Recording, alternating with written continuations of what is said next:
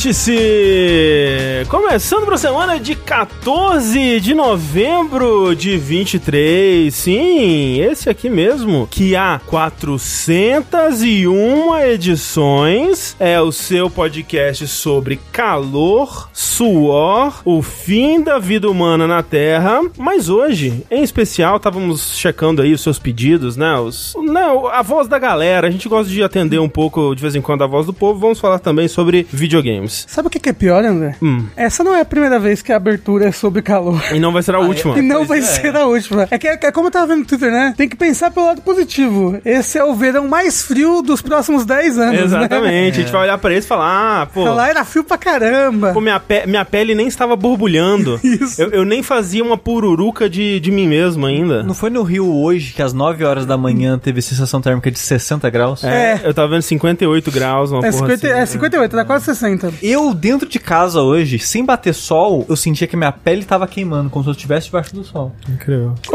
loucura, né?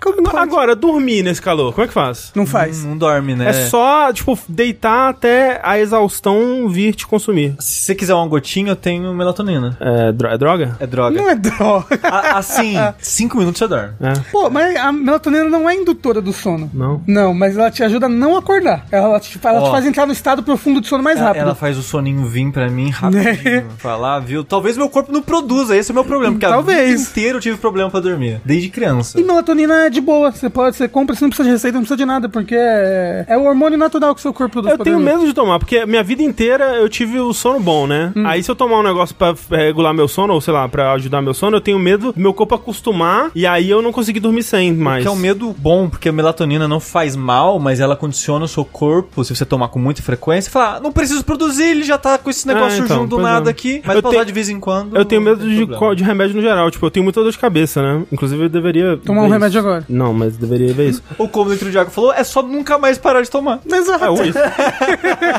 ou isso, né? É um, um dos dois caminhos. Mas aqui comigo, ele, que está agora gotejando de sua careca, Eduardo Sushi. Eu, aqui, gotejando, eu tava pensando, desculpa, Hum. eu tava lembrando ontem que minha cidade natal, que é Luz, interior de São Paulo, Uhum. era uma cidade muito quente. Meu Deus. E eu, de curiosidade, fui ver qual que é a temperatura de Queluz. Agora, hoje. Ah, não, deixa eu eu, eu, eu ontem, eu pensei isso ontem. Ah. Eu acho que foi. Ou tinha sido. Não, que hoje é terça, então foi domingo. Porque eu vi, né? Eu fiz isso ontem, segunda, e eu vi o dia anterior em que Luiz. Aham. Fez 41 graus. Caralho. Tá que pariu. Deixa eu ver Coronel Fabriciano, porque Coronel Exato. Fabriciano também é muito quente. Quando a Fabriciana fica num vale, né? Ele é tipo uma air fryer. É tipo isso. E na minha adolescência já era uma cidade quente. Verão era comum fazer 38 graus, tranquilo. 36, 38 era um dia qualquer lá. Eu- Ah. Eu, trabalhava numa cozinha. Nossa, aí não. Não, eu de fico. calça, coturno, tudo de preto.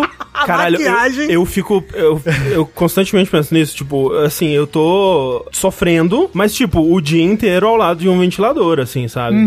Eu fico pensando, caralho, pessoa que tem que trabalhar no sol. Ou, tipo, com uma roupa específica. Ou com. do lado de, um, de, uma, de uma chapa. Ou, caralho, como é que pode? Dentro de uma É cozinha. muito quente. Caralho! Eu, lembro, eu, eu tive flashback de guerra. Hoje, que tava quente, pensei, vou lavar o rosto, que pra mim me ajuda. Tipo, só pra dar uma lavada no rosto, pra refrescar. E eu lembrava que nessa época, só de estar parado na cozinha, meu rosto escorria suor, assim. Nossa. Sem E condição. eu pensei, é verdade, né? Eu passei muito calor, já não lembro. Ó, eu queria, queria dizer que hoje fez um tempo ameno em Coronel Fabriciano, 39. tempo ameno, tranquilo. Aham. Mas sábado, a previsão é 42. Puta que pariu. Então tá, tá bom também, né? Tá legal. Mas não, Alguém tá falando assim, tipo, sei lá, 60 graus é quando a pele começa a fritar. Tipo, É, teve acho que foi a Clarice que me falou isso ontem. e tipo, coisa assim. sensação térmica de 58 graus no Rio de Janeiro, É, sabe? Tipo, a- postaram de novo aquele foto de um jornal antigão assim, que tipo, fritamos um ovo no asfalto. E asfalto escrito até com PH, de tão antigo que era o jornal.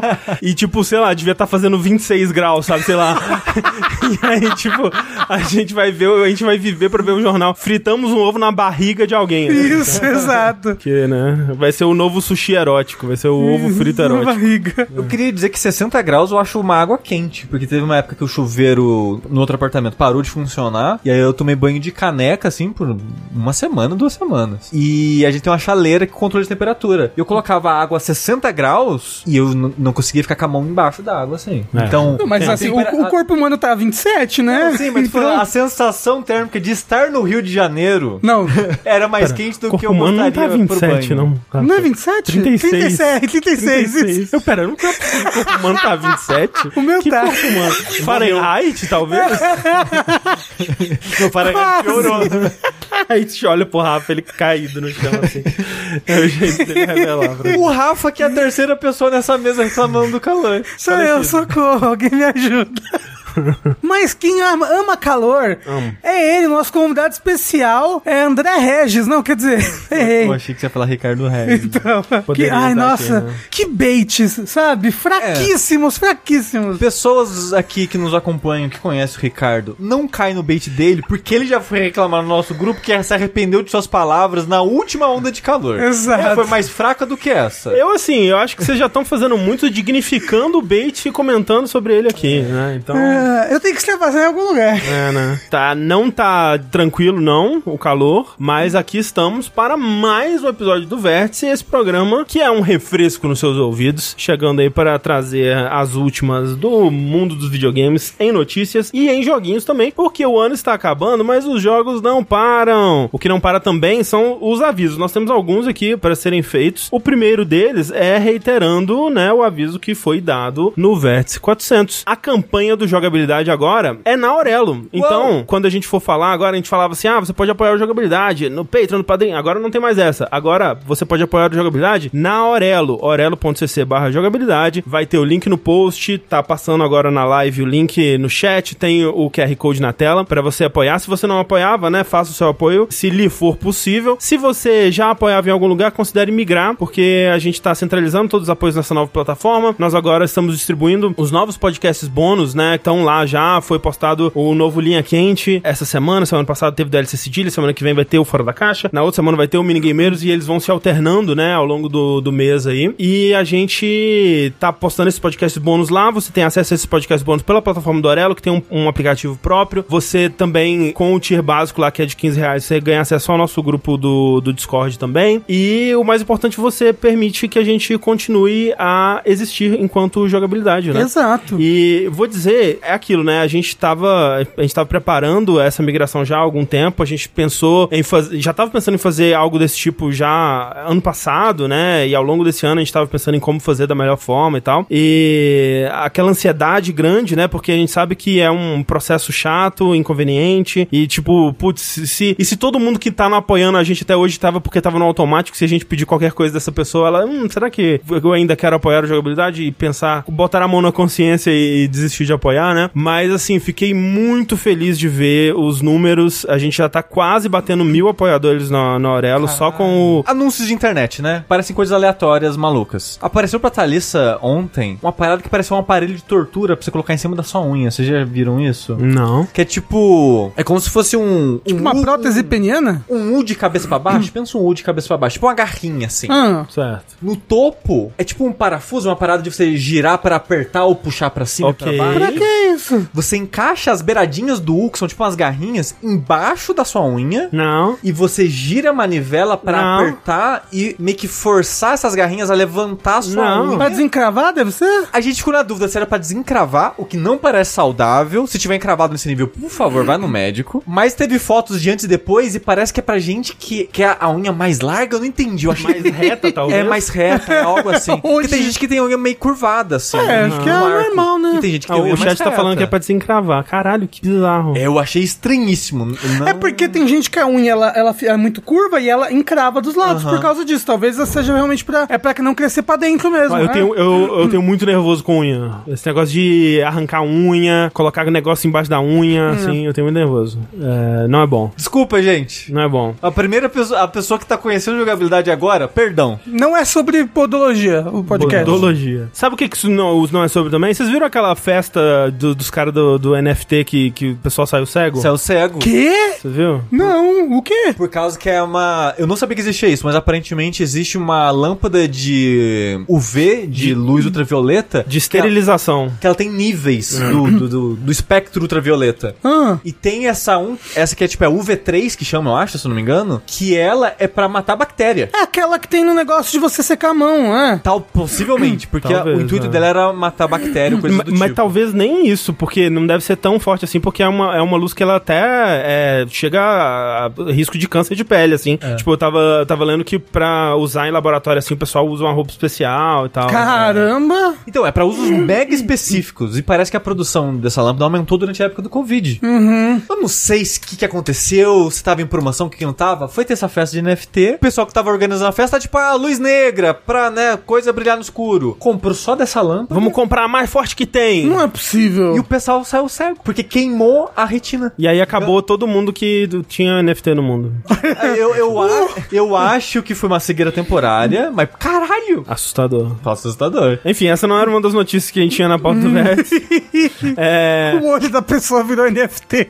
só pra fechar os avisos aqui, nós temos camisetas, gente. Camisetas e boné do Jogabilidade na loja, na, na nossa lojinha no As Baratas, né? Uma das camisetas que você pode comprar, nós não estamos usando nesse momento, mas um dos bonés que você pode é, comprar, o Rafa está usando nesse momento. Esse belíssimo boné, jovem, com redinha, estilo trucker. E lá na loja, na nossa loja dos baratos, você vai encontrar o nosso modelo de camiseta azul e laranja, que é lindíssimo. O nosso boné em dois modelos diferentes. E comprando nessa loja a, no- a nossa camiseta e o nosso boné, usando o cupom JogabiliFrete, você ganha frete grátis para todo o Brasil a partir de dois itens comprados. Lembrando, você pode comprar quaisquer dois itens, incluindo, Exato. por exemplo, essa camiseta que o Sushi está usando aqui agora, que é uma camiseta da loja As Baratas, só que do Decreptus, do, do João do, do, do, do Satizinho Satamboy, do, o Jo- João- o João Carvalho. Prudente. Isso. Um, Ah, é isso que tá um escrito. clássico da internet.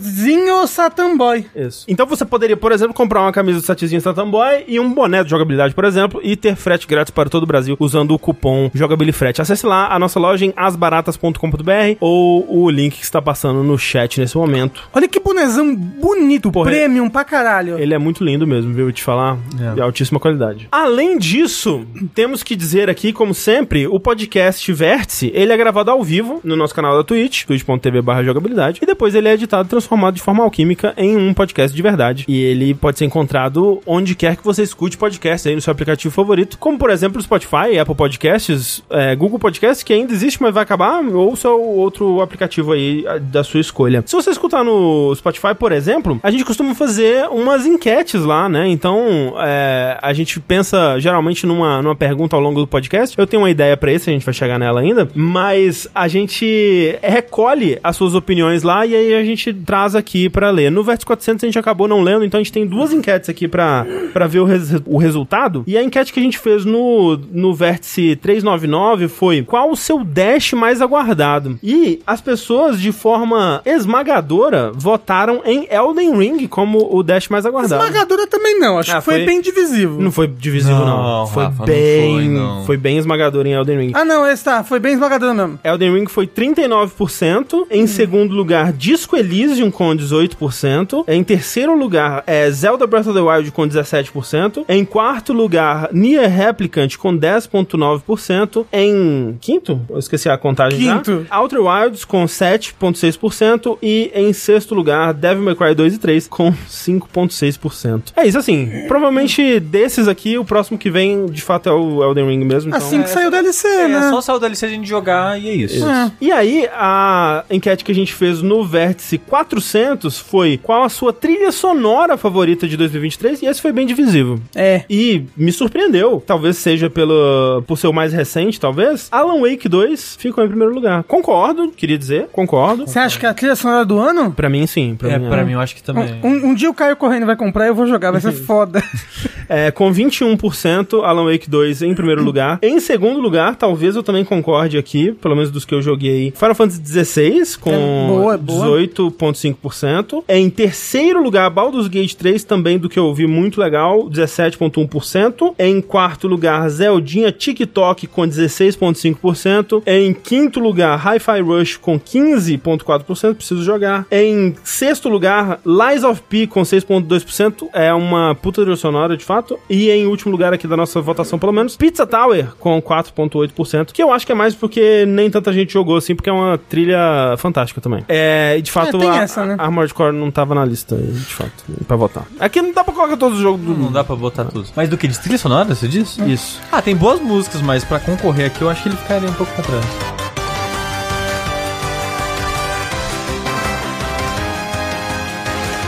Falando, André, em concorrer, em coisas que disputam uma com a outra, e o fato do Pizza Tower talvez não ter ficado tão alto porque não muitas pessoas jogaram, isso influencia em quem ganha as coisas.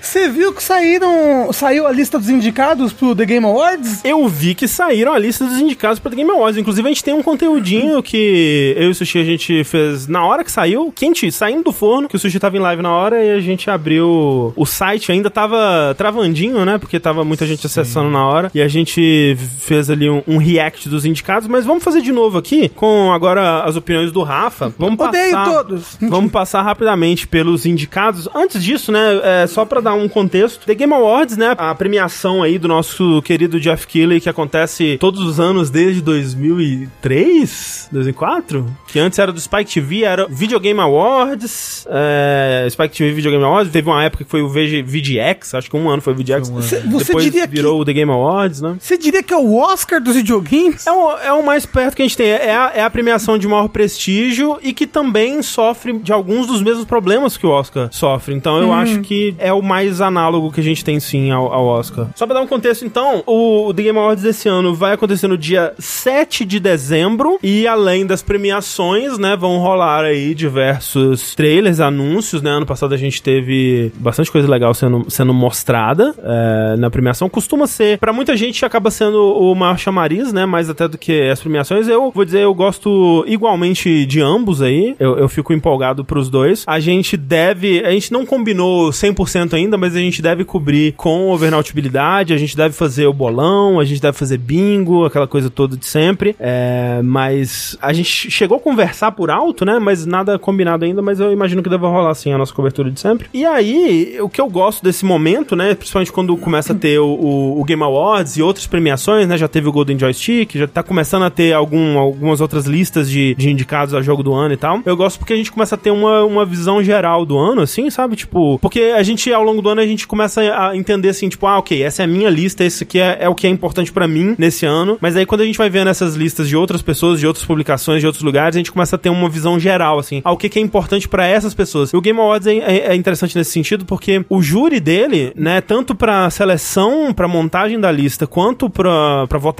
né, pra, pra escolha dos vencedores, é composto por, tipo, sei lá, mais de 100 veículos, mais, tipo, influenciadores, é, é, sites, portais jornalísticos e tal, do mundo inteiro, inclusive do Brasil. É, então dá uma visão geral, assim, né, tipo, por mais que às vezes a gente não concorde, é, ok, esses são os jogos, assim, que globalmente, né, essas pessoas em conjunto consideraram que é- são os jogos que, que definem, né, é, 2023, ano, é. assim. Então é legal ter essa visão, mesmo que você não concorde com ela, né, mas eu acho interessante ter O, isso. o triste da estrutura é legal que engloba esses números veículos e opiniões diversas e tal. O ruim é que se é um jogo que foi pouco jogado ou pouco Sim. falado. Tem todos esses problemas. Desaparece. E uma coisa também muito louca que acontece é os jogos do começo do ano são mais esquecidos, né? Sempre. O- os jogos que foram lançando por agora, eles são sempre mais lembrados, são mais amados até, parece, Total. porque tá mais fresco. Total, não, isso é um problema que acontece muito, acontece com, com o Oscar também, acontece com em, em tudo, né? Tipo,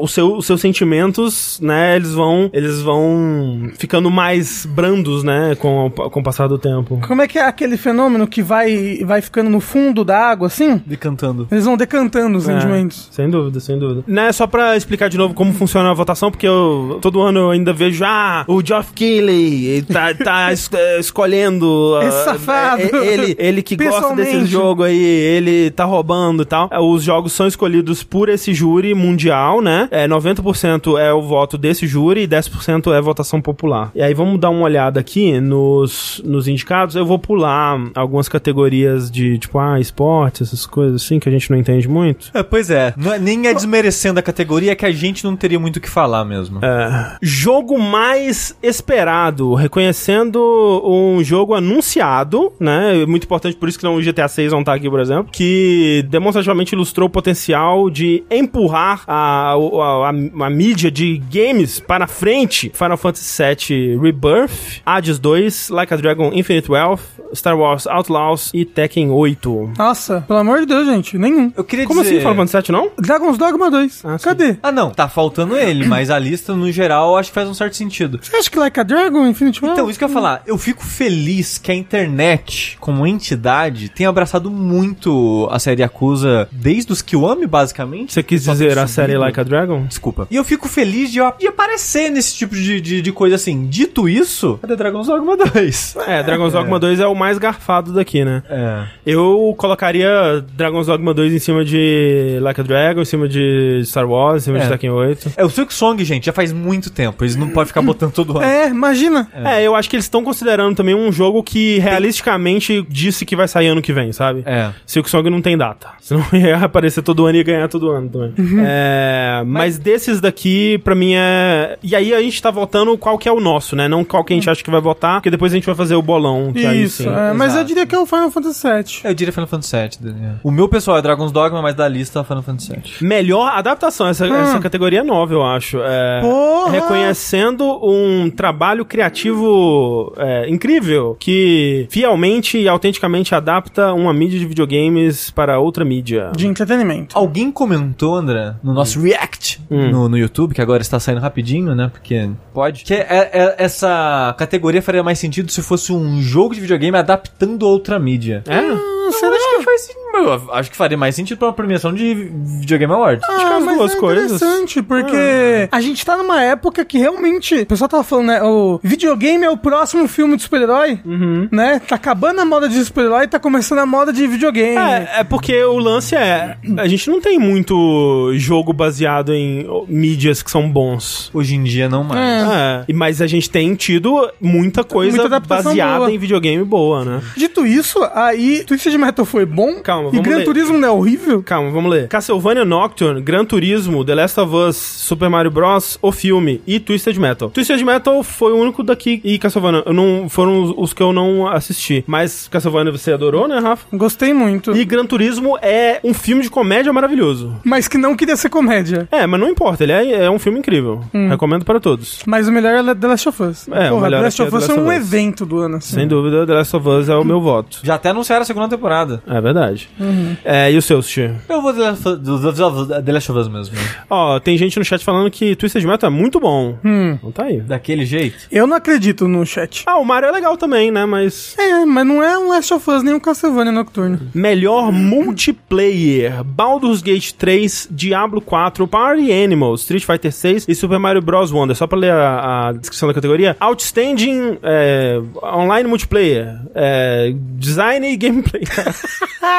é, incrível design e, e- e- jogabilidade de multiplayer online, É. incluindo co-op, é, MMO, independente de gênero ou plataforma. Nessa daqui, quando a gente fez, né, aquele react na hora, o, a- o meu instinto foi ir pro Street Fighter 6, que eu acho que foi o jogo que veio, né, num, num ano e numa época de jogos que vêm tão, tão quebrados, né, e com modo online, né, muitas vezes cagado, cheio de problemas, né, esse problema de servidor e tudo mais. Street Fighter 6 ele veio super redondinho, né, ele fez os testes dele lá com os betas e tudo mais, veio muito bem polido na parte não só de, de, de experiência, né, de interface, de opções e de, né, na, na parte de design em si, mas também na parte técnica, né, de, de servidores funcionando, com rollback, aquela coisa toda, que foi, né, diferente de como foi o 5, diferente até de como foi o, o Mortal Kombat 1, né, agora, recentemente.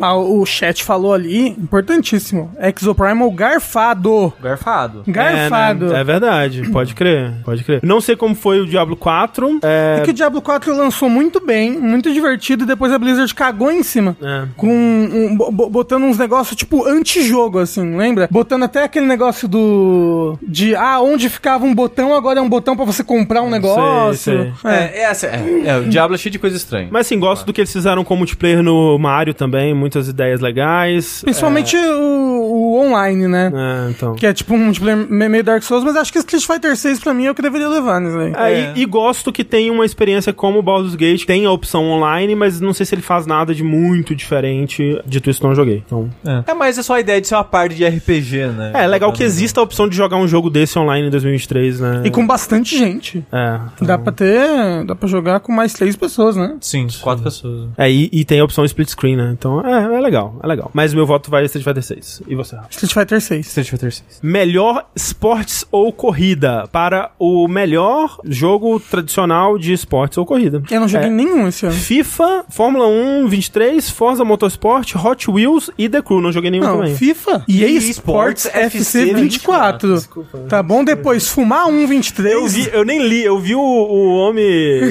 futebol ali, eu falei FIFA. Aham. Mas é, EA Sports FC24, Fórmula 1, Forza, Hot Wheels. Não tendo jogado nenhum, eu iria ou de Forza ou do Hot Wheels, que eu joguei o primeiro e era muito legal. Falaram que esse The Crew Motorfest é bem legal. Ouvi dizer também. Que ah, o pessoal falou: ah, se você gostou do Forza Rise, acho que você vai gostar, Rafa, É, desse The Crew. Ele parece um, um The Crew 1. Ele parece um Forza-like, Forza Horizon Parece um like. The Crew-like. Mas eu gostei muito do primeiro Hot Wheels, né? Se for ele melhorado assim, ou com expandido, talvez seja legal. E a ideia de, de mais Forza, pra mim, no volantinho ali, me parece legal. Só fico com preguiça de instalar o volante. Eu preciso fazer isso logo. é, e ele é o tipo. O tipo ele é, esse daí é o Forza estilo. Simulação. Não, estilo Gran Turismo, né? É, Talvez você fosse gostar mais. É, mas não joguei. Votando com o coração, eu iria de Forza. Eu chuto Forza. Eu chuto The Crew. Hot Wheels. Mentira, mudei pra Hot Wheels. Então tá bom. Melhor simulador ou estratégia? Melhor jogo focado em tempo real ou baseado em turno. Simulação em tempo real baseado em turno ou de gameplay estratégico, independente da plataforma. Advance Wars 1 mais 2 Reboot Camp, Cities Skylines 2, Company of Heroes 3, Fire Emblem, Engage e Pikmin 4. Foda que eu não joguei Pikmin 4, todo mundo elogiou muito ele. E o City Skylines 2, né, Rafa? Falaram que o lançamento foi bem ruim, né? De performance e coisas do jogo. É, então, eu vi que ele tem umas coisas legais, mas é que o 1 é tão completo hoje em dia que eu acho que é difícil ir pro 2, que tá na base, É. sabe? Ainda, e o 1 faz umas coisas tão loucas. É, o 2 eu só vi gente citando ele pra reclamar, assim. É. Não- E assim, Fire Emblem Engage também, gente, é muito ruim. O gameplay dele é bem legal, mas tudo o resto, a história é muito ruim. Os personagens são muito ruins. Nossa, é dá uma vergonha É. pra mim tá aí. É, Devia- tipo, Total Shadow Gambit aqui talvez entraria Pois pra é. mim. É, o pessoal tá falando até, talvez o, o próprio Baldur's Gate entraria, É. estratégia, assim, né? Sei lá. Não. Assim, eu nunca joguei Pikmin, mas Advance Wars é um estilo de jogo de estratégia que eu não curto muito. City Skyline, construção de cidade, não é muito minha praia. Company of Heroes também não. E Fire Emblem, né? Eu gostava do Company of Heroes 1 na época, mas não, não é um jogo que eu jogaria. O Dos que estão aqui, o que eu joguei foi o Pikmin 4, mais pouquinho também, mas gostei do que eu joguei, então eu iria de Pikmin 4. Eu, eu iria de Pikmin 4 que esse eu não joguei nenhum, mas me parece o jogo que me agradaria mais. Vencedor. Eu que não joguei nenhum, voto no Pikmin 4. É isso. Melhor família. Mario. Para a, o melhor jogo apropriado para a família, independente do gênero ou plataforma. É Disney Illusion Island, Party Animals, Pikmin 4, Sonic Superstars ou Super Mario Bros. Wonder. Sonic, né, gente? É, essa é a categoria do Mario, não tem nem o que fazer. é, é Mario, né? Mario, Mario, Mario. Mario, Mario. É isso, Mario. melhor luta para o melhor jogo desenhado primariamente em volta de combates é, cabeça a cabeça. Pô, pior que também esse daí pra mim, eu acho que não tem nem competição. Dois jogos brasileiros. Dois tá? jogos brasileiros. É. É dizer isso, porque nós temos aí God of Rock e Pocket Bravery. dois Muito foda, muito muito pica. foda. Muito pica. Muito foda. Dito isso, Não tem competição pra Nickelodeon All Stars É, Brown 2, né, gente? exatamente. Porra. É. Pô, qual, em qual jogo desse você pode jogar com o Garfield? Me diga. Não? É verdade? Não é verdade? Qual jogo desse você pode jogar com o pai da Eliza Thornberry? Exato. É. Mas só lendo o resto do- das, do- dos jogos concorrendo, é Mortal Kombat 1, Nickelodeon All-Star Brawl 2 e Street Fighter 6. Street God of Fighter Rock 6. e Pocket Bravery.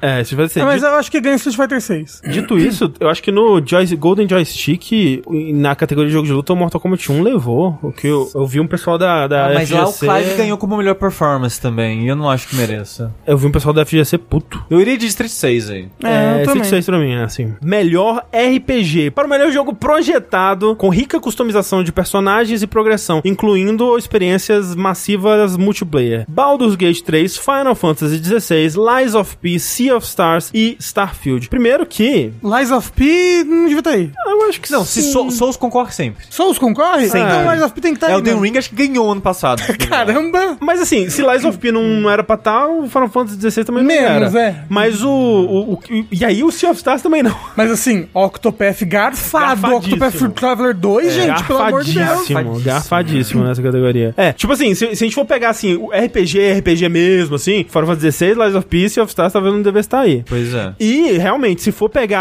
a, a, a data de corte do ano passado, que é 15 de novembro e tal, Chain Deckles devia estar aqui também, né? Caramba! Se é 15, é 15 de novembro mesmo? Isso, Porra, então não ter Chain Deckles é loucura. Loucura, gente. Mas, Mas- é porque os jogos vão sendo esquecidos. É, né? normalmente esses jogos que acabam lançando depois da janela É. nunca voltam. Nunca voltam, nunca voltam. Nunca Não, tanto que é, o Paintment foi garfado ano passado. E, né, por causa da, da data de corte, não É. tá aparecendo aqui. E, e deveria estar pelo E é um absurdo. em alguma categoria. Na categoria de RPG, de alguma coisa devia É, estar. de história, narrativa. É. É. Mas daí eu acho que Baldur's Gate 3. É, não, dessa categoria é, É. fácil, Baldur's Gate 3. É, peraí, só, a gente falou? Baldur's Gate 3, Final Fantasy XVI, Lies of Peace, of Stars e Starfield. Baldur's Gate 3, Easy, né? O pessoal tá falando, Starfield deveria estar aqui? Eu acho Starfield Eu acho que um- sim, um Starfield bom é jogo. RPG. É, é Ah, RPG. tá. E eu, acho, que é um- é bom o suficiente pra estar concorrendo. Eu acho que é um bom jogo. É, talvez, né, no lugar de Starfield devesse estar Octopath Traveler, Chain Deckles, talvez. Mas Sea of Starfield.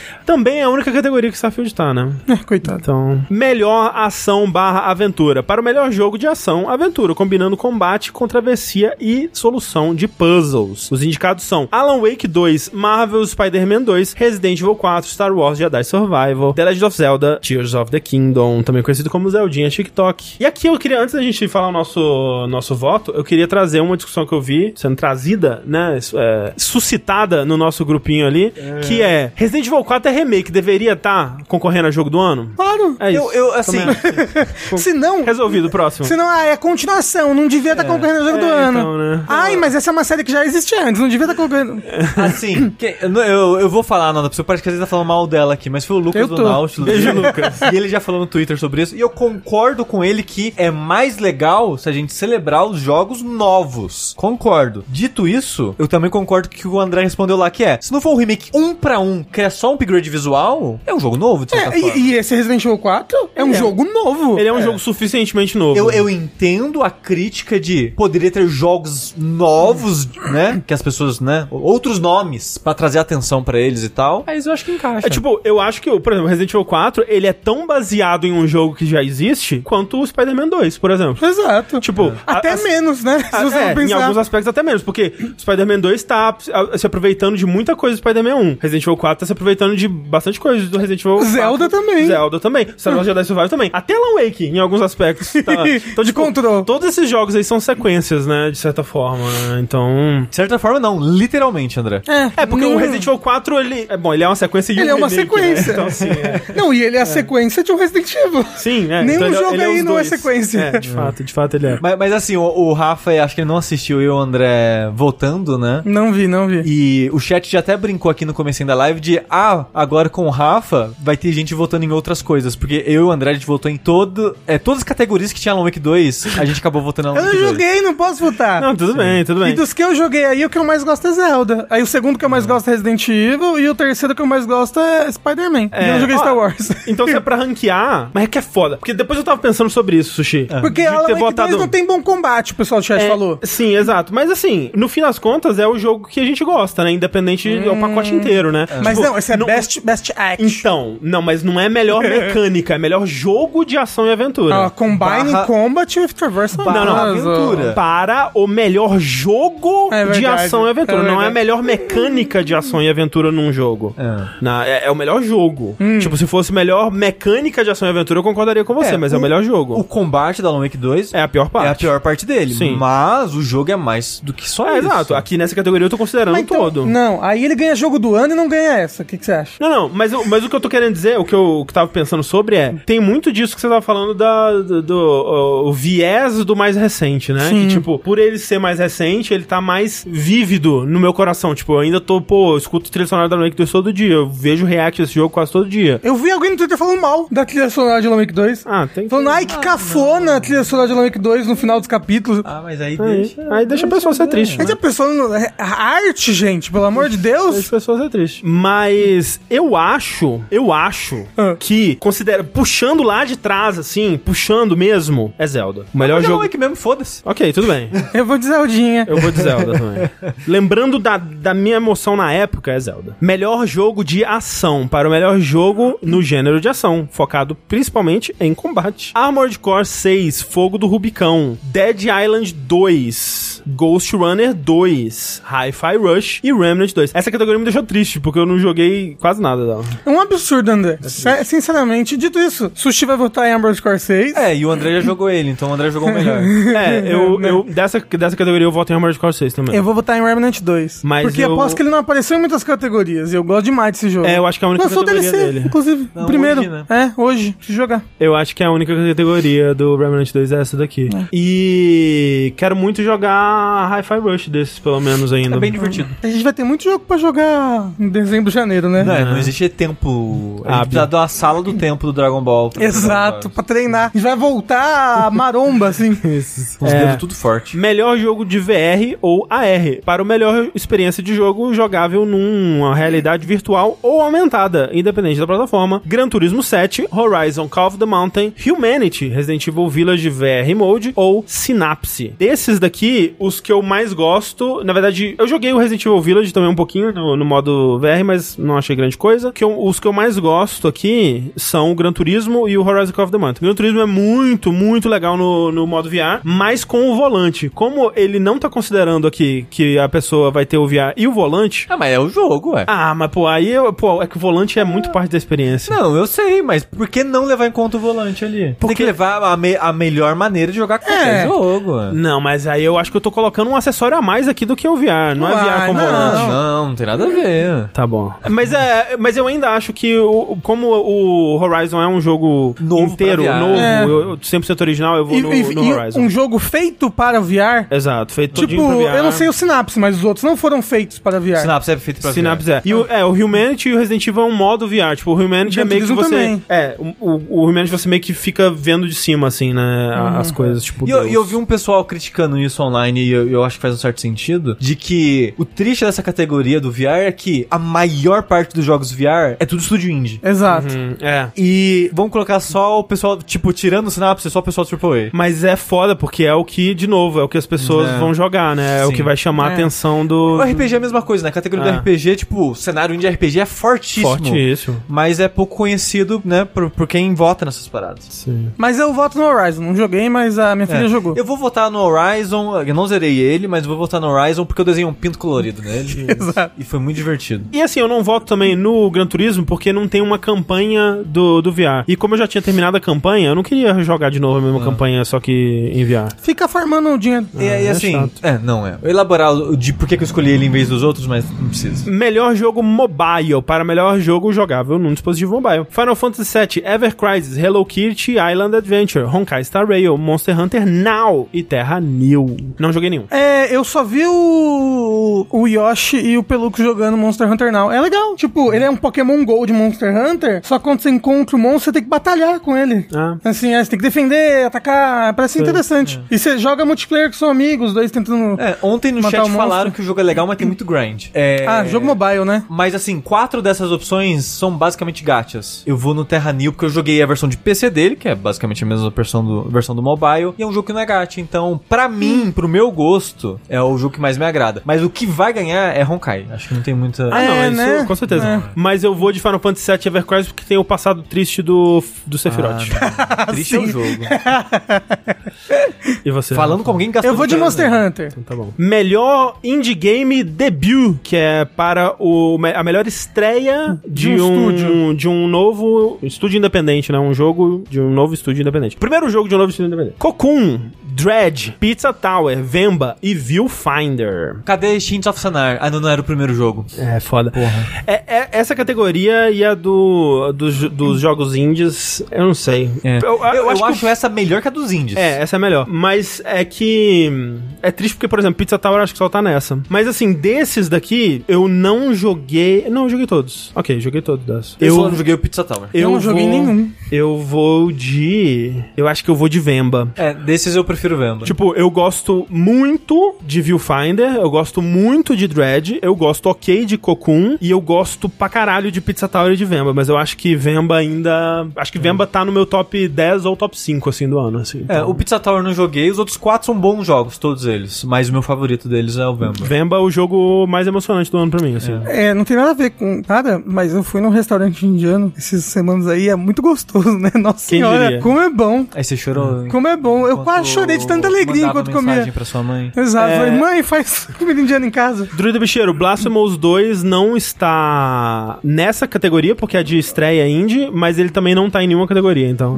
É, mas assim, não sei também se estaria dos jogos. eu- eu- não ficou muito comigo Blasphemous 2, não, te dizer. Aquele jogo que o Tengu gostou, o Metroidvania. Nine Years of Shadow. É, Cavaleiro Zodíaco, ele, ele, ele é debut? É, eu, eu acho que não sei, mas deveria estar em alguma categoria, de- pelo que o Tengu falou. Eu não é, joguei. eu acho que não é o primeiro jogo do estúdio, não, mas. Agora, essa é que foi a categoria que deu o que falar. Vamos É. lá. Melhor jogo independente para um, um, um feito incrível de criativo e técnico de, de um jogo feito é, fora de um sistema tradicional de publicação. Falou É, nada. Enfim, um jogo independente. E aí, os indicados são Cocoon, Dave the Diver, Dredge, Sea of Stars e Viewfinder. Primeiro que é, é meio estranho, porque tem um jogo indie melhor aí, hein, no ano, hein, muito gente? jogo indie bom esse ano. Esse ano tem muito jogo bom, ponto. E tem muito jogo indie bom esse ano. É, mas segundo o, o lance que tá, a discussão que, que suscitou é que o David the Diver, ele é um, um jogo de um estúdio sul-coreano que é o é Mint Rocket, que é uma empresa da Nexon, que é uma empresa multibilionária aí, né? E, e não é nem o caso de, tipo, é um jogo de um estúdio independente financiado por uma publisher grande. Não, ele é, ele é parte, né, dessa empresa. É uma empresa, uma subsidiária dessa empresa, né? Então, tipo, é aquela coisa que, tipo, olha o jogo, ah, ele tem uma carinha pixel art e tal, assim, Ah, então indie. é, é, é indie. Ma Mario Wonder, indie. É, mas o, o, o lance é, é que, é, obviamente, né, a internet, é, não sei se vocês sabem, né, todas as discussões na internet são feitas com bastante ponderação e sempre no tom, né, porque sempre tem a- as discussões por outro lado extremo também, que é a pessoa falando também assim, ah, mas então nenhum desses jogos devia estar aí porque todos têm apoio de grandes empresas, tipo a Anapurna está financiando, então não é independente porque tem dinheiro de fora. E aí, tipo, calma, né, gente, vamos lá também, não é assim, porra, pro, pro jogo ser indie, então nesse conceito ele, ele tem que se manifestar do éter, assim, né? Ele, o- Se um ser humano fez um É. jogo, já não é indie. Exato. É só jogo por IA só agora, hein? Exato. Tipo, pro, pro jogo ser indie, ele não pode receber nenhum dinheiro de nenhum lugar. Não, calma. Né? Não, tipo, o jogo, ele pode ser independente, né? Ter eh, o financiamento de, de, de fora, de uma publisher, né? É, só que, tipo, é, é uma discussão interessante, assim. Acaba sendo aquela coisa que é, é quase um sentimento, assim, né? O jogo indie hoje em dia. Porque teve uma época que você conseguia dividir muito bem. Ó, ok, esse é um jogo AAA, que é grande, e esse aqui é um jogo indie, que é pequeno. Hoje em dia, tipo, tem jogos indies de todos os tamanhos. Assim como você tem jogos tam- que são menores, médios, né, e tudo mais. E essa distinção, hoje em dia, ela é mais difícil de ser feita, né? Você tem jogos independentes que tem cara de AAA, você tem jogos de, de empresas imensas, como David the Diver, que tem cara de jogos indies, jogos pequenos, né? Então, não dá pra olhar pra um jogo e, e bater o martelo. Mas Chained Echoes também, garfadíssimo, não tá aparecendo aí. Sim. Porque ele é um jogo que uma pessoa, né? É, tecnicamente, Baldur's Gate 3 é um jogo indie, né? Né? Então. É, é, é assim, o Sea of Stars, da- daí é indie porque foi Kickstarter. Não tem publisher. É, Foi financiado por Kickstarter. é, Counter-Strike 2 é indie, que a Valve é indie. É. A Valve é indie, Ah. exatamente. O Remnant 2, indie. Isso. Super indie. Financiado só pela Embracer. É, quem conhece essa empresa aí?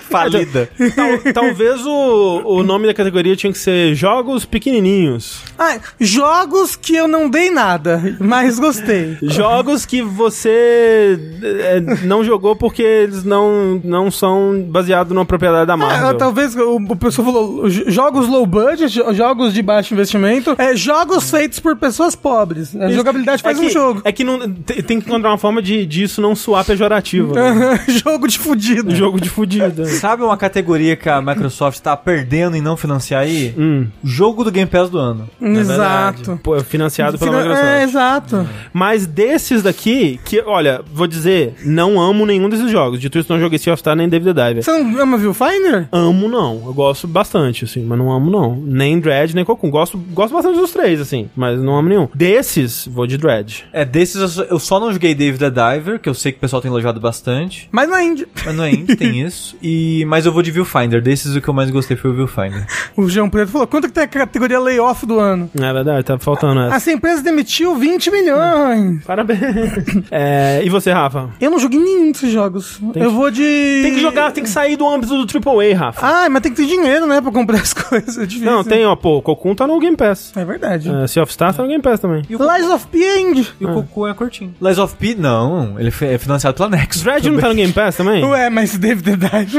Dread não tá no Game Pass também? Não, não. Ele, ele, ele eu joguei porque você comprou. Eu instalei o Sea of Stars e não joguei. Melhor suporte à comunidade, reconhecendo um jogo por, tra- por um trabalho incrível de suporte à comunidade, transparência e responsividade, incluindo de atividade em social media e updates e patches. Baldur's Gate 3, Cyberpunk 2077, Destiny 2, Final Fantasy XIV e No Man's De Sky. novo No Man's Sky? Ah, No Man's Sky continua aí, né, filme forte. Saiu O- coisa nova esse ano. O que eu acho É, né? hilário de estar aqui é o Destiny 2, né? Porque ele está no momento mais baixo de apoio à comunidade da sua carreira. Sabe quem podia estar aí? Ah. Em vez de Destiny 2? Lords of the Fallen. Porque eles estão botando de patch, ouvindo a comunidade, mais do que o Destiny, update. provavelmente. É. Porque a gente vai falar mais de Destiny hoje, mas o Lord of the Fallen é um, é um exemplo do pessoal correndo atrás, viu? Esses aí estão É. trabalhando mais puxado agora. Em, eu duvido, eu imagino que tem muito crunch rolando lá agora. Ah, sim. Porque, Todo tá- mundo comendo cereal matinal. porque tem, teve dia que teve mais de um patch no mesmo dia. Exato. E tá saindo patch quase todo dia desde o lançamento. Dos que eu, de- desses aqui, os que eu, o que eu mais acompanhei foi Cyberpunk e Baldur's Gate.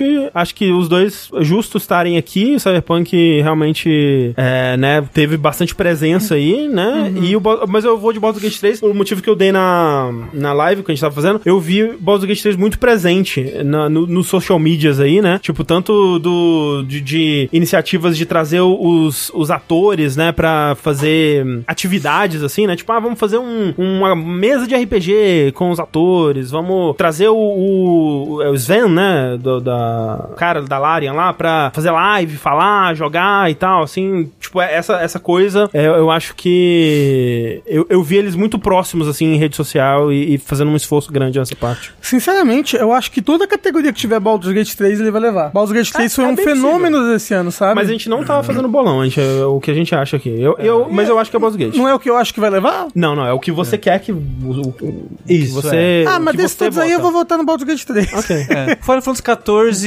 XIV, nesse período pré-expansão, assim, ele tá mais morno, né? Destiny 2, como vocês falaram, que comunidade. No Man's Sky não acompanho de perto o suficiente pra saber. O Cyberpunk, eu não joguei, mas tem muita gente que não gostava dele antigamente e agora gosta, né? Da, depois da que atualizaram Sim, os sistemas do É, jogo e tal. é. Então, talvez, enfim, veio, né? O jogo que, a- que as pessoas queriam e tal, mas eu vou de Baldur's Gate 3. Eu acho que o jogo que as pessoas queriam nunca vai vir, mas de fa- algo mais próximo, talvez. Melhor ongoing. É, premiado a um jogo por desenvolvimento incrível de conteúdo ongoing, que evolui a experiência do jogador a- através do tempo. Contém. Apex Legends, Cyberpunk 2077, Final Fantasy XIV, Fortnite e Genshin Impacto. Final Fantasy XIV sempre ganha, né? Mas esse ano talvez ele não leve porque não teve uma atualização muito grande, né? Só teve os, os patches ponto coisa, né? Num- o, o down alguma coisa lá ainda vai vir, né? Que é a próxima Sim. grande atualização, então talvez ele não leve esse ano. Fortnite, pelo que eu sei, teve um- uma revitalização bem boa esse ano, então talvez seja um ano dele, dele vi- vir de volta aí ganhando Teve o, algumas coisas. o update Roblox, não é? No Fortnite. Teve o Roblox, teve o modo sem construção. É, teve modo sem A construção, nossa teve- construção não é tipo de dois anos atrás, gente? Eu não sei. Eu vi gente listando quando a gente tava Hã? fal- falando segunda. Teve o modo retrô agora, né? Trazendo coisa do antiga, do, do Fortnite. Al- alguém falou no chat, inclusive, Mario Kart 8. É, Mario Kart 8 teve Lançou conteúdo, né? expansão pra caramba esse ano. Terminou, né? A última foi agora. É, mas eu vou de Cyberpunk 2077, pelo Ah. que eu tenho visto aí. Mas é, que é você gosta de uma história de superação. Eu, eu gosto, eu gosto. Eu vou de Genshin Impact. Eu não gosto. Não. É, não é quem eu acho que vai ganhar, né? Quem eu queria. É, Pô, nenhum. Não vou de, que, que eu quero ganhar Final Fantasy XIV, pronto. tá bom. Eu, eu gosto que o Furosforn falou. Modos em construção tem há uns 5 anos. Tipo, uns 5 anos atrás, o Fortnite tava rastejando. Ó, o Jamal diz, pô, Cyberpunk não é um going. Meio que é. Tipo, nos últimos três anos eles não pararam de produzir conteúdo e, e lançar atualizações e, e- e continuar adicionando coisas ao jogo, né? É, e o negócio é que esse ano em específico ele foi bem ongoing, porque ele teve uma puta atualização gigante, com DLC, que mudou todos os sistemas e tudo mais. Pelo que o pessoal falou segunda-feira durante a live e nos comentários do, do vídeo, eu vou de Fortnite, porque o pessoal que joga Fortnite falou que esse ano realmente foi um ano muito bom. Há quem diga que foi o melhor ano do Fortnite. Porra! Então, não sei. Vou chutar. Games for Impact é um jogo que provoca pensamento ou com uma mensagem, é, com uma mensagem ou significado pró-social. É, isso é meio confuso às vezes. A Space for the Unbound, Chance of Senar, Goodbye Volcano High, Tia, Terra New e Vemba. Desses aqui, eu infelizmente só joguei Chance of Senar e, e Vemba. Eu joguei só tia. Eu joguei o Terra New daí também. E tenho muita vontade de jogar o Space for the Unbound, mas não joguei É, ainda. desses aqui até o final do ano aí, até a gente gravar de jogo do ano, eu vou jogar Space of the Unbound. Mas desses daqui, apesar de eu gostar mais do Chance of Senar, nessa categoria, né, de pensar num, num jogo com uma mensagem pró-social, significado, acho que é o Vemba. É, eu concordo. Eu vou de Vemba também. eu não joguei, mas não sei. Mas comida indiana é muito gostosa. É sobre isso, né, que o jogo É fala, isso, né? A mensagem dele social é... É como comida é gostosa. Inovação em acessibilidade. Reconhece o software ou hardware que está empurrando a mídia para frente, adicionando features, tecnologia ou conteúdo para ajudar jogos a serem jogados e aproveitados para uma audiência ainda maior. Diablo 4, Forza Motorsport, Hi-Fi Rush, Marvel Spider-Man 2, Mortal Kombat 1 e Street Fighter 6. Nessa categoria eu vou de Street Fighter 6 também, que foi o que eu mais acompanhei, né? E que mais eu vi pessoas realmente fora do nosso, do nosso círculo, né? Aproveitando. Vi jogadores cegos conseguindo disputar em alto nível, né? Street Fighter 6. E, e o Mortal Kombat 1, ele tem também várias dessas funções de, de acessibilidade, mas o Street Fighter 6 tem mais e melhor. É, E de- até veio primeiro, né? é. Desses é, é difícil escolher, porque, né, eu não testei o modo é, de acessibilidade de todos, mas pelo que eu vi as pessoas reagindo, o Street Fighter 6 parece ser o, o melhor desses. Eu vou assistir Fighter 6 também. Street Fighter 6, mas dito isso, realmente não acompanhei tão de perto pra Diablo, não sei o que que faz. Hi-Fi Rush, não sei o que que faz. Mas é, Street Fighter 6. É, o, o Marvel Spider-Man tem umas coisas legais, né? Tem, por exemplo, o negócio de linguagem de sinal, né? Tem várias coisas bacanas. Os jogos first party da Sony são muito bons nisso, né? É. Total. Tipo, eu conseguiria ver ele ganhando, por exemplo, tranquilo. Perguntaram, o modo moderno é considerado acessibilidade também? E eu acho que é muito bem implementado no Street Fighter 6 também, com é. certeza. É, melhor performance, premiada uma atuação de voz individual ou captura de movimento ou de performance. Bem-estar, Final Fantasy XVI, é o Clive. Cameron Monaghan, é, Star Wars Jedi Survivor, é o, é o Cal Kestis. Idris Elba, Cyberpunk 2077, Phantom Liberty, é o presidente, eu acho, imagina. Não, é o Idris Elba. É o Idris Elba. Ele É, Melanie Liburd, Alan Wake 2, é, É a Saga Anderson. Saga Anderson. É, Neil Newborn, Baldur's Gate 3 é o Asterion. E Yuri Lantal, Marvel Spider-Man 2 é o próprio Mironho, Peter Parker. Vou de Bem-Estar Final Fantasy XVI, porque eu amo o Clive e ele falando é tipo um ASMR, assim. Foi por isso que ele ganhou orelha. no Golden Joystick. Pois é, porque de atuação eu acho ele bem não, fraco. Não, não, ele, ele me faz chorar. De... Ele só fala assim. Mas aí ele chora e aí eu fico.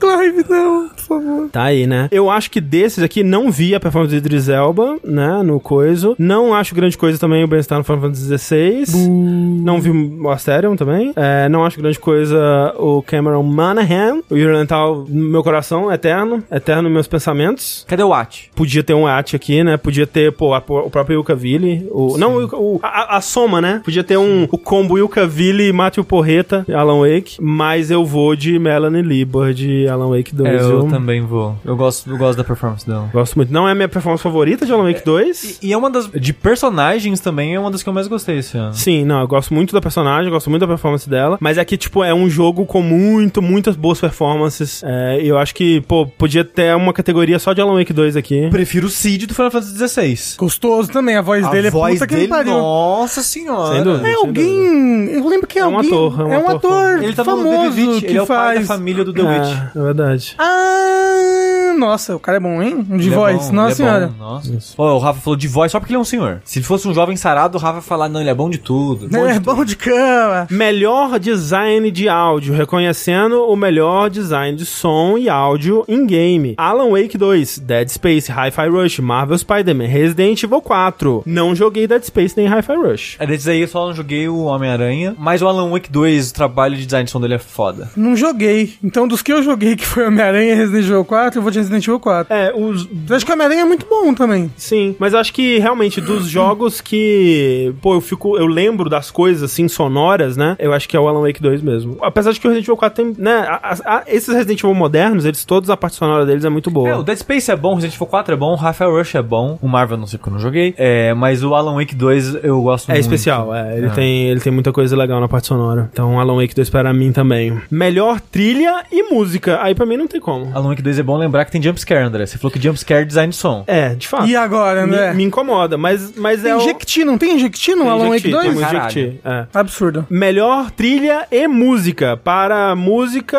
incluindo trilha original e ou licenciada. Alan Wake 2, Petri Alanko, Baldur's Gate 3, Borislav Slavov, Final Fantasy XVI, Masayoshi Soken, Hi-Fi Rush, Shuichi Kobori, The Legend of Zelda Tears of the Kingdom, Nintendo Sound Team. Não quis acreditar ninguém, Nintendo dessas, né? Pô, Alan Wake 2, né, gente? É um dos meus aspectos favoritos do Alan Wake, é a parte musical. Ó, eu gosto muito de Final Fantasy XVI também, viu? Não, a trilha dele é foda. É, não, Mas eu vou bom. de Tears of the Kingdom. É, Eu vou Como você tá na intenção, gente? Porra. O, o saber usar o silêncio também é parte da trilha sonora, verdade. Ra- Araújo. Mas podia ter até um Mario Wonder aí. Faltou um Goldfinger nas OST desse ano. E se eu te disser que no final de um capítulo de Alan Wake toca Superman do Goldfinger? Alan Wake? Alan Wake? Final Zelda, Fantasy? Ah, Zelda. Zelda. Zelda. Melhor direção de arte. Para um feito artístico ou técnico em design artístico e animação. Alan Wake 2, Hi-Fi Rush, Lies of P, Super Mario Bros. Wonder e The Legend of Zelda Tears of the Kingdom. Porra, a direção de arte do Alan Wake 2 é tão boa, né? Eu fico entre o Mario, o Wonder e o Alan Wake 2 nessa. Eu vou dizer, eu acho o Alan Wake 2 incrível, eu acho o Lies of P incrível, eu gosto muito, muito mesmo da direção de arte de Lies of P. E da primeira vez que a gente votou nisso aqui, eu fui de Alan Wake 2. Eu vou de Mario Bros. Wonder. Eu acho, ah, pensando aqui, as decisões artísticas, a parte de animação dele, eu acho que é o, o top do ano pra mim. Não, ele é um jogo mais charmoso do ano. É. Não, mas você não viu o moço botando Mario Bros. Under do lado de Starfield? Cara, o foda desse tweet, não, peraí, só contextualizando. Alguém fez assim, tipo, vamos boicotar a Game Awards, né? Então, tipo, colocando assim uma mensagem assim, eles querem que você acredite que isso. Aí mostra uma cena do Mario pulando assim, ploim, ploim, ploim. É melhor do que isso. Aí mostra uma cena absolutamente genérica de um cara no- do- jogando Starfield, assim, num- num- numa missão. Eu até, até lembro da missão, é uma missão bem legal, inclusive, que você fica alternando entre o passado e o futuro, assim. Mas numa cena pô, totalmente nada a ver, assim, atirando numa caverna escura lá num bicho, plá, plá, plá, plá, plá. É, que nem eu vi muita gente falando isso e é verdade. Se não tem a HUD, você não sabe que jogo que é. É, é completamente genérica. E eu, tipo, caralho, pera, isso é uma paródia? é fã ou é é, hater? fã ou hater? Caralho, como assim? Tipo, porque você consegue pegar momentos de Starfield que você olha e fala, caralho, não, porra, massa, né? Caralho, incrível. E não, né? Incrível, parabéns. Mas eu vou de Mario, né? Eu vou de Mario. Eu vou, vou de Alan Wake 2 só pra ser diferente. Tá bom.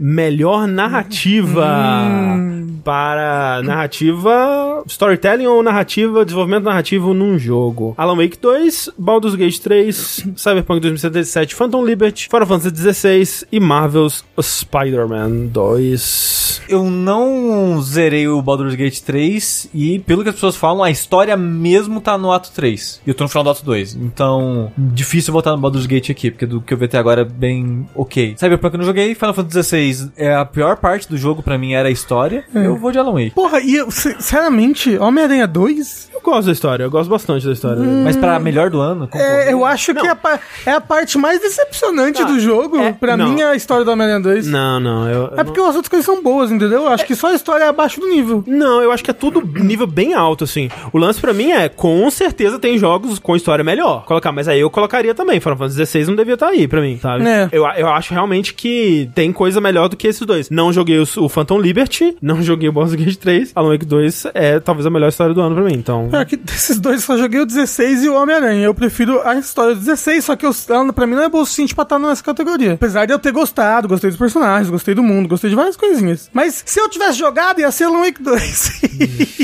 Porra, Octopath. Octopath podia estar aí, né? Quer dizer, eu não joguei pra saber da história, mas já chuto que deve ser legal a história. Chuto que é melhor. Do pouquinho que eu joguei, eu tava gostando. Melhor direção de jogo. Essa categoria é meio vaga, né? É. Mas premiado para visão criativa, inovação em direção de jogo e design. Então, é tipo, é meio que a visão do jogo, sabe? A visão criativa do jogo. Alan Wake 2, Baldur's Gate 3, Marvel Spider-Man 2, Super Mario Bros. Wonder e The Legend of Zelda TikTok. O que, que o Marvel Spider-Man 2 tá fazendo aí? O diretor, ele é muito bom, o diretor. Ele fala, a pessoa faz isso, a pessoa fazia na hora. Não, assim, é Porque ele foda. dirigia muito. Assim, gente, eu, eu, assim, eu não, go- eu não gosto das pessoas rebaixando o Marvel Spider-Man, porque ele é, de fato, assim, uma junção de, de, assim, da- de- das melhores coisas que tem em videogame, assim, tipo, ele, tá, ele é videogame no seu mais alto nível em todos os aspectos, assim, tipo, ele é, porra, é um jogo foda. Então eu acho que pra, pra você ter um jogo operando nesse nível de, de, de foda, você precisa de ter uma coesão ali que provavelmente passa pela direção. Mas aí não seria pra qualquer jogo? Muito foda. Então, é por isso que eu acho que essa categoria é, É meio estranha. estranha, entendeu? É, Porque né? eu, eu acho que ela se confunde com o jogo do ano. Porque assim, que eu acho que. É, é síndrome de cinema. Eu ia falar, É. no cinema faz sentido Exatamente, um exatamente. melhor diretor. É, mas, Aqui é muito difícil. mas aí, é, aí é o que eu acho, que, tipo, talvez seja isso de vi- uma visão única, assim. Mas aí que eu acho que geralmente os jogos indicados não correspondem a isso, sabe? Tipo, Ah, eu acho que o Tears of the Kingdom é a melhor direção pra mim. É, então, eu não acho que ele tem uma, essa, essa coisa, tipo, eu não, eu não consigo ver uma visão artística peculiar e única a ele, assim. Bom, ele tem. O único jogo daí que eu acho que se encaixa nisso é o Alan Wake 2 pra mim. Essa, essa categoria pra mim é a categoria Hideo Kojima de videogame, E sabe? todos os anos a gente fala isso. É. é isso, tipo, um, um jogo que se encaixa nessa categoria pra mim. Immortality. Immortality eu consigo ver, sabe? Tipo, o, o Alan Wake 2, consigo ver. Um jogo do Kojima, consigo ver. Tipo, que é, que é tipo, caralho, esse jogo aqui é esse cara, essa pessoa aqui condensada no- na forma de um videogame, assim, sabe? E Alan Wake 2 pra mim leva essa daqui. É, pra mim leva também. O Darecão devia ser Harry Potter, conseguiu expressar bem os preconceitos da obra original. E, Jogo por do fim, ano. jogo do ano, reconhecendo um jogo que entrega a absoluta melhor experiência através de todos os méritos técnicos e criativos. Rapidinho, Pentiment é um que poderia ter concorrido no anterior. Poderia. Visão. Garfado. direção. Garfado. Alan Wake 2, Baldur's Gate 3, Marvel Spider-Man 2, Resident Evil 4, Super Mario Bros. Wonder, Legend of Zelda, Tears of the Kingdom. Tem algum desses jogos que você acha que não deveria estar concorrendo a jogo do ano? Ou algum que você bate o olho e fala, hum, tá faltando? Que não deveria estar concorrendo, eu acho, acho bobo. Todos esses daí merecem. Eu também acho. Mesmo eu, eu, tipo, desgostando, por exemplo, de coisas do Homem-Aranha 2, eu acho ele um puta jogo, me diverti muito, foi irado. Saí meio decepcionado com algumas coisas, mas, pô, ele é um dos jogos do ano, com certeza. Tá na minha lista, tá no meu top 10, sabe? Agora que tá faltando. É, dado a situação que essas premiações é, selecionam as coisas, eu acho que tá uma boa seleção. Teve anos muito piores que esse. Sim, sim. Ah, é, não, e esse ano tá excepcional pra videogames. Tá faltando uma Armored Core 6? Tá faltando uma Armored Core É 6. verdade, é verdade. Mas uma boa lista no geral. Eu gosto bastante da lista. Talvez, realmente, talvez no Street Fighter 6 seria legal, tá concorrendo. Mas vai ganhar jogo de luta já, tá bom. Beleza, então, jogo do ano. Desses aqui, eu acho que nenhum desses aqui é o meu jogo do ano, mas desses aqui, Alan Wake 2. Qual é o seu jogo do ano? Fica um mistério. Não conheço esse jogo. Fica um mistério. eu vou de Zelda, obviamente. Eu acho que eu vou de Alan Wake 2 também. No momento, né? Quem sabe até o ano que vem a gente gravar eu mude de ideia, mas acho que agora. eu acho- Daí o Alan Wake 2, porque o meu jogo do ano é o Armored Core 6. Tá aí, então. Alan Wake 2, Zelda, Zelda. Alan Wake 2. É, The Last of Us Part 1 nem é desse ano, mas se fosse, seria o meu jogo do ano. Porra. É, faltou Gollum, né? É verdade. Não, King Kong. King Kong, grande jogo. E a gente falou que essa parte ia ser rápida, né, Sushi? Você lembra? Quando a lembro. gente falou isso? Foi só uma horinha só. Não, foi, na verdade, uns 40 minutos. A gente ficou. Não, foi uma horinha, porque agora deu 1h20. Faltou Eva Eve, é verdade. Grande, grande Eva Eve, vocês lembram? ah, essa riff era muito bom. Poxa Caralho, vida. Last Hope, falecido. É, mas Sa- então saudades descobriremos aí quem vai ganhar, quem vai perder, vai todo mundo perder. É, o novo no, Yakuza saiu tarde demais, Bird, para concorrer. no dia 7 de dezembro. E teremos live cobrindo aí, possivelmente com o pessoal do Nautilus Overloader. Vamos ver isso daí.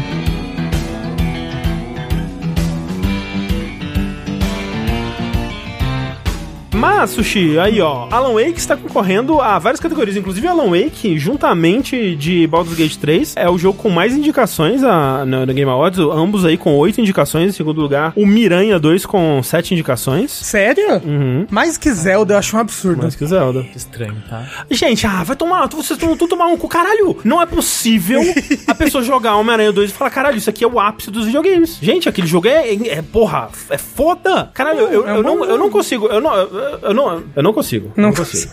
Cara, eu- a pessoa tem que não ter. Não, eu, eu não posso Ela tem, que, ela tem que não gostar de videogame. É, eu não. Eu, sério, a pessoa joga Homem-Aranha 2 e fala: Ah, não sei se esse jogo é bom. Eu falo, cara, é, ok, eu não consigo te entender. Não consigo. Tipo assim, pode não ser o jogo mais inspirado, mais criativo, mais inovador, mas caralho, é foda. O jogo é Pode foda. não ter a melhor história. Que Ubisoft The Game, pelo amor de Deus, jogou um jogo da Ubisoft? É, Caralho. Ubisoft não é não, gente. Pelo amor de Deus. Inclusive, ele faz. Uma das coisas que eu mais gostei dele, que eu esqueci de falar outra vez, é que ele faz muito melhor esse negócio de coisas que você tem que fazer em Ah, cada é? Não. distrito. É muito mais orgânico, Se, se é, é espalhado. aberto é ser Ubisoft The Game, pelo amor de Deus. Caralho. Tem uma torre? Algumas. Aí, então, realmente, né? Não tem torre. Pra abrir mapa? Não tem torre. Repetitivo, mas que- peraí, que, que jogo que não é repetitivo? O que que. o que Ele que- tem loop de gameplay, tem que ser uma coisa É, só. caralho, tipo, que, cita um jogo que não é repetitivo. O que que não é? Como assim? Não tô entendendo. Não, não entendo. E ninguém joga esse jogo, ele é exclusivo do Play 5. Sabe o que eu não entendo, André? Ah, o que que você não entende? Como uma empresa do tamanho da Remedy tá fazendo quatro jogos ao mesmo tempo? Cinco? Cinco? Cinco jogos ao mesmo tempo. Isso é É doideira cada mesmo. pessoa da empresa tá fazendo um jogo. Aparentemente. Porque a gente já sabia que ela ia fazer o remake do Max Payne 2. 1 e 2, no 1 e caso. 2. Que é interessante porque sempre que eu- quando eles falam desse remake, eles citam Max Payne 1 e 2. Então eu, eu chuto que é um produto só, né? É, vai sair os dois juntos. Vai ser tipo o Tony Hawk? Quem é, como, imagina com o mesmo logo. Assim. Isso. E, e o Um Max Payne no dois. skate, assim. E o Control 2, eles anunciaram que vai ter um Control 2 antes até do Alan Wake 2 direito, assim, sabe? Eles anunciaram faz bastante tempo sim, isso. sim, sim, sim. Mas eles também estão desenvolvendo outros dois projetos que foi anunciado já pra acionistas e coisas do tipo, então as pessoas sabem que esses projetos existem e financiados pela Tencent, Hum. que são o Vanguard e o Condor, que vai ficar uma confusão aqui, gente. A gente vai, vai chegar nisso. Mas por que eu tô falando da Remedy agora? Porque recentemente, talvez por causa do Alan Wake 2, ou talvez porque tá terminando um trimestre e é, É, comum ter é um pouco das duas coisas. é, esse- essas conversas com os acionistas pra falar sobre o trimestre e tudo mais, performance, vendas e essas coisas, eles estavam comentando que, ó, então, beleza, Alan Wake 2 saiu, os próximos projetos, como é que eles estão? Eles estão assim. Então eles falaram que o Control 2 está na fase de planejamento, basicamente. Eles ainda estão tentando enxergar o que, que o jogo vai ser. É, tipo, eles estão checando parte de design, né? Parte técnica ainda, tipo, de engine e tal. Mas disseram que estão progredindo bem, né? Isso. O Max Payne 2, o Um Max. Payne 1 e 2 saiu dessa fase agora. Já vai avançar pra fase de produção full, né? Exato, né? Então é meio que o próximo projeto deles vai ser o Max Payne 1 e 2, né? Isso. E o Sun Lake dá a entender que é um jogo só. Uhum. Porque ele fala que a parte do desafio dessa pré-produção do, do Max Payne, e por pré-produção aqui eu não me refiro que eles não estavam trabalhando na parte, sei lá, construindo modelos e coisas do tipo, só tava tentando achar o jogo mecanicamente, né? Em estrutura. Que ele falou que ele estava tentando encontrar como juntar esses jogos e como contar essa história hoje em dia. Mas vai ser Max Payne, vai Sim. ser a IP da... Da Rockstar. Eles estão Isso é uma parceria. Rockstar. Eles estão desenvolvendo em parceria com a Rockstar, exato. Hum, Então não vai estar no Remedy Universe. Não. Não, não. E até fizeram uma pergunta se o Sun Lake vai estar no jogo, ele deu risada e falou que não. É, então, tipo, como, como o Max Payne do 2 e do 3, o modelo é a cara do James McCaffrey, né? Esse remake provavelmente não vai ser o Sun Lake, né? Tipo, vai ser o modelo com a cara do Max Payne oficial mesmo, aquela cara, né, do, do James McCaffrey lá. Não, É. não vai ser o Max Payne é, Alex Casey que aparece no Alan Wake, até pra não gerar confusão, né? Tipo, aquele lá é o Alex Pois é. Casey, agora tem esse aqui que é o Max Payne. Exatamente. Deixar as coisas separadas. Exatamente. Preferia que fosse o Sun Lake? Preferia. Então, também. Mas... É. Então esses dois projetos a gente já conhecia. Eu achava que ia estar um pouco mais avançado, mas faz sentido. Alan Wake 2 parece ter sido um jogo que realmente deu muito trabalho e usou é, a maior parte do estúdio pra desenvolver ele. Mas aí tem esses outros dois projetos que eu já fiquei, caralho, mas é mais jogo? Control 2 e o, Alan- e o Max Payne já não são o Mas aí, então, eles estavam desenvolvendo esse Condor, que é tudo que a gente sabe dele. Era um jogo co-op, multiplayer co-op. No universo de Control. No universo de Control, exato. Tem aquela imagem que é o pessoal Isso. sentado na cadeirinha, meio que numa sala de espera, né? Isso, isso. E um que o codinome dele é Vanguard, que é pra ser um jogo. Eles não elaboraram muito, mas imagino que um Extraction Shooter ou Não, coisa do tipo. Era pra ser um é. jogo de tiro competitivo free to play. Uhum. Mas assim, a, a engine do Control é legal, talvez pra fazer algo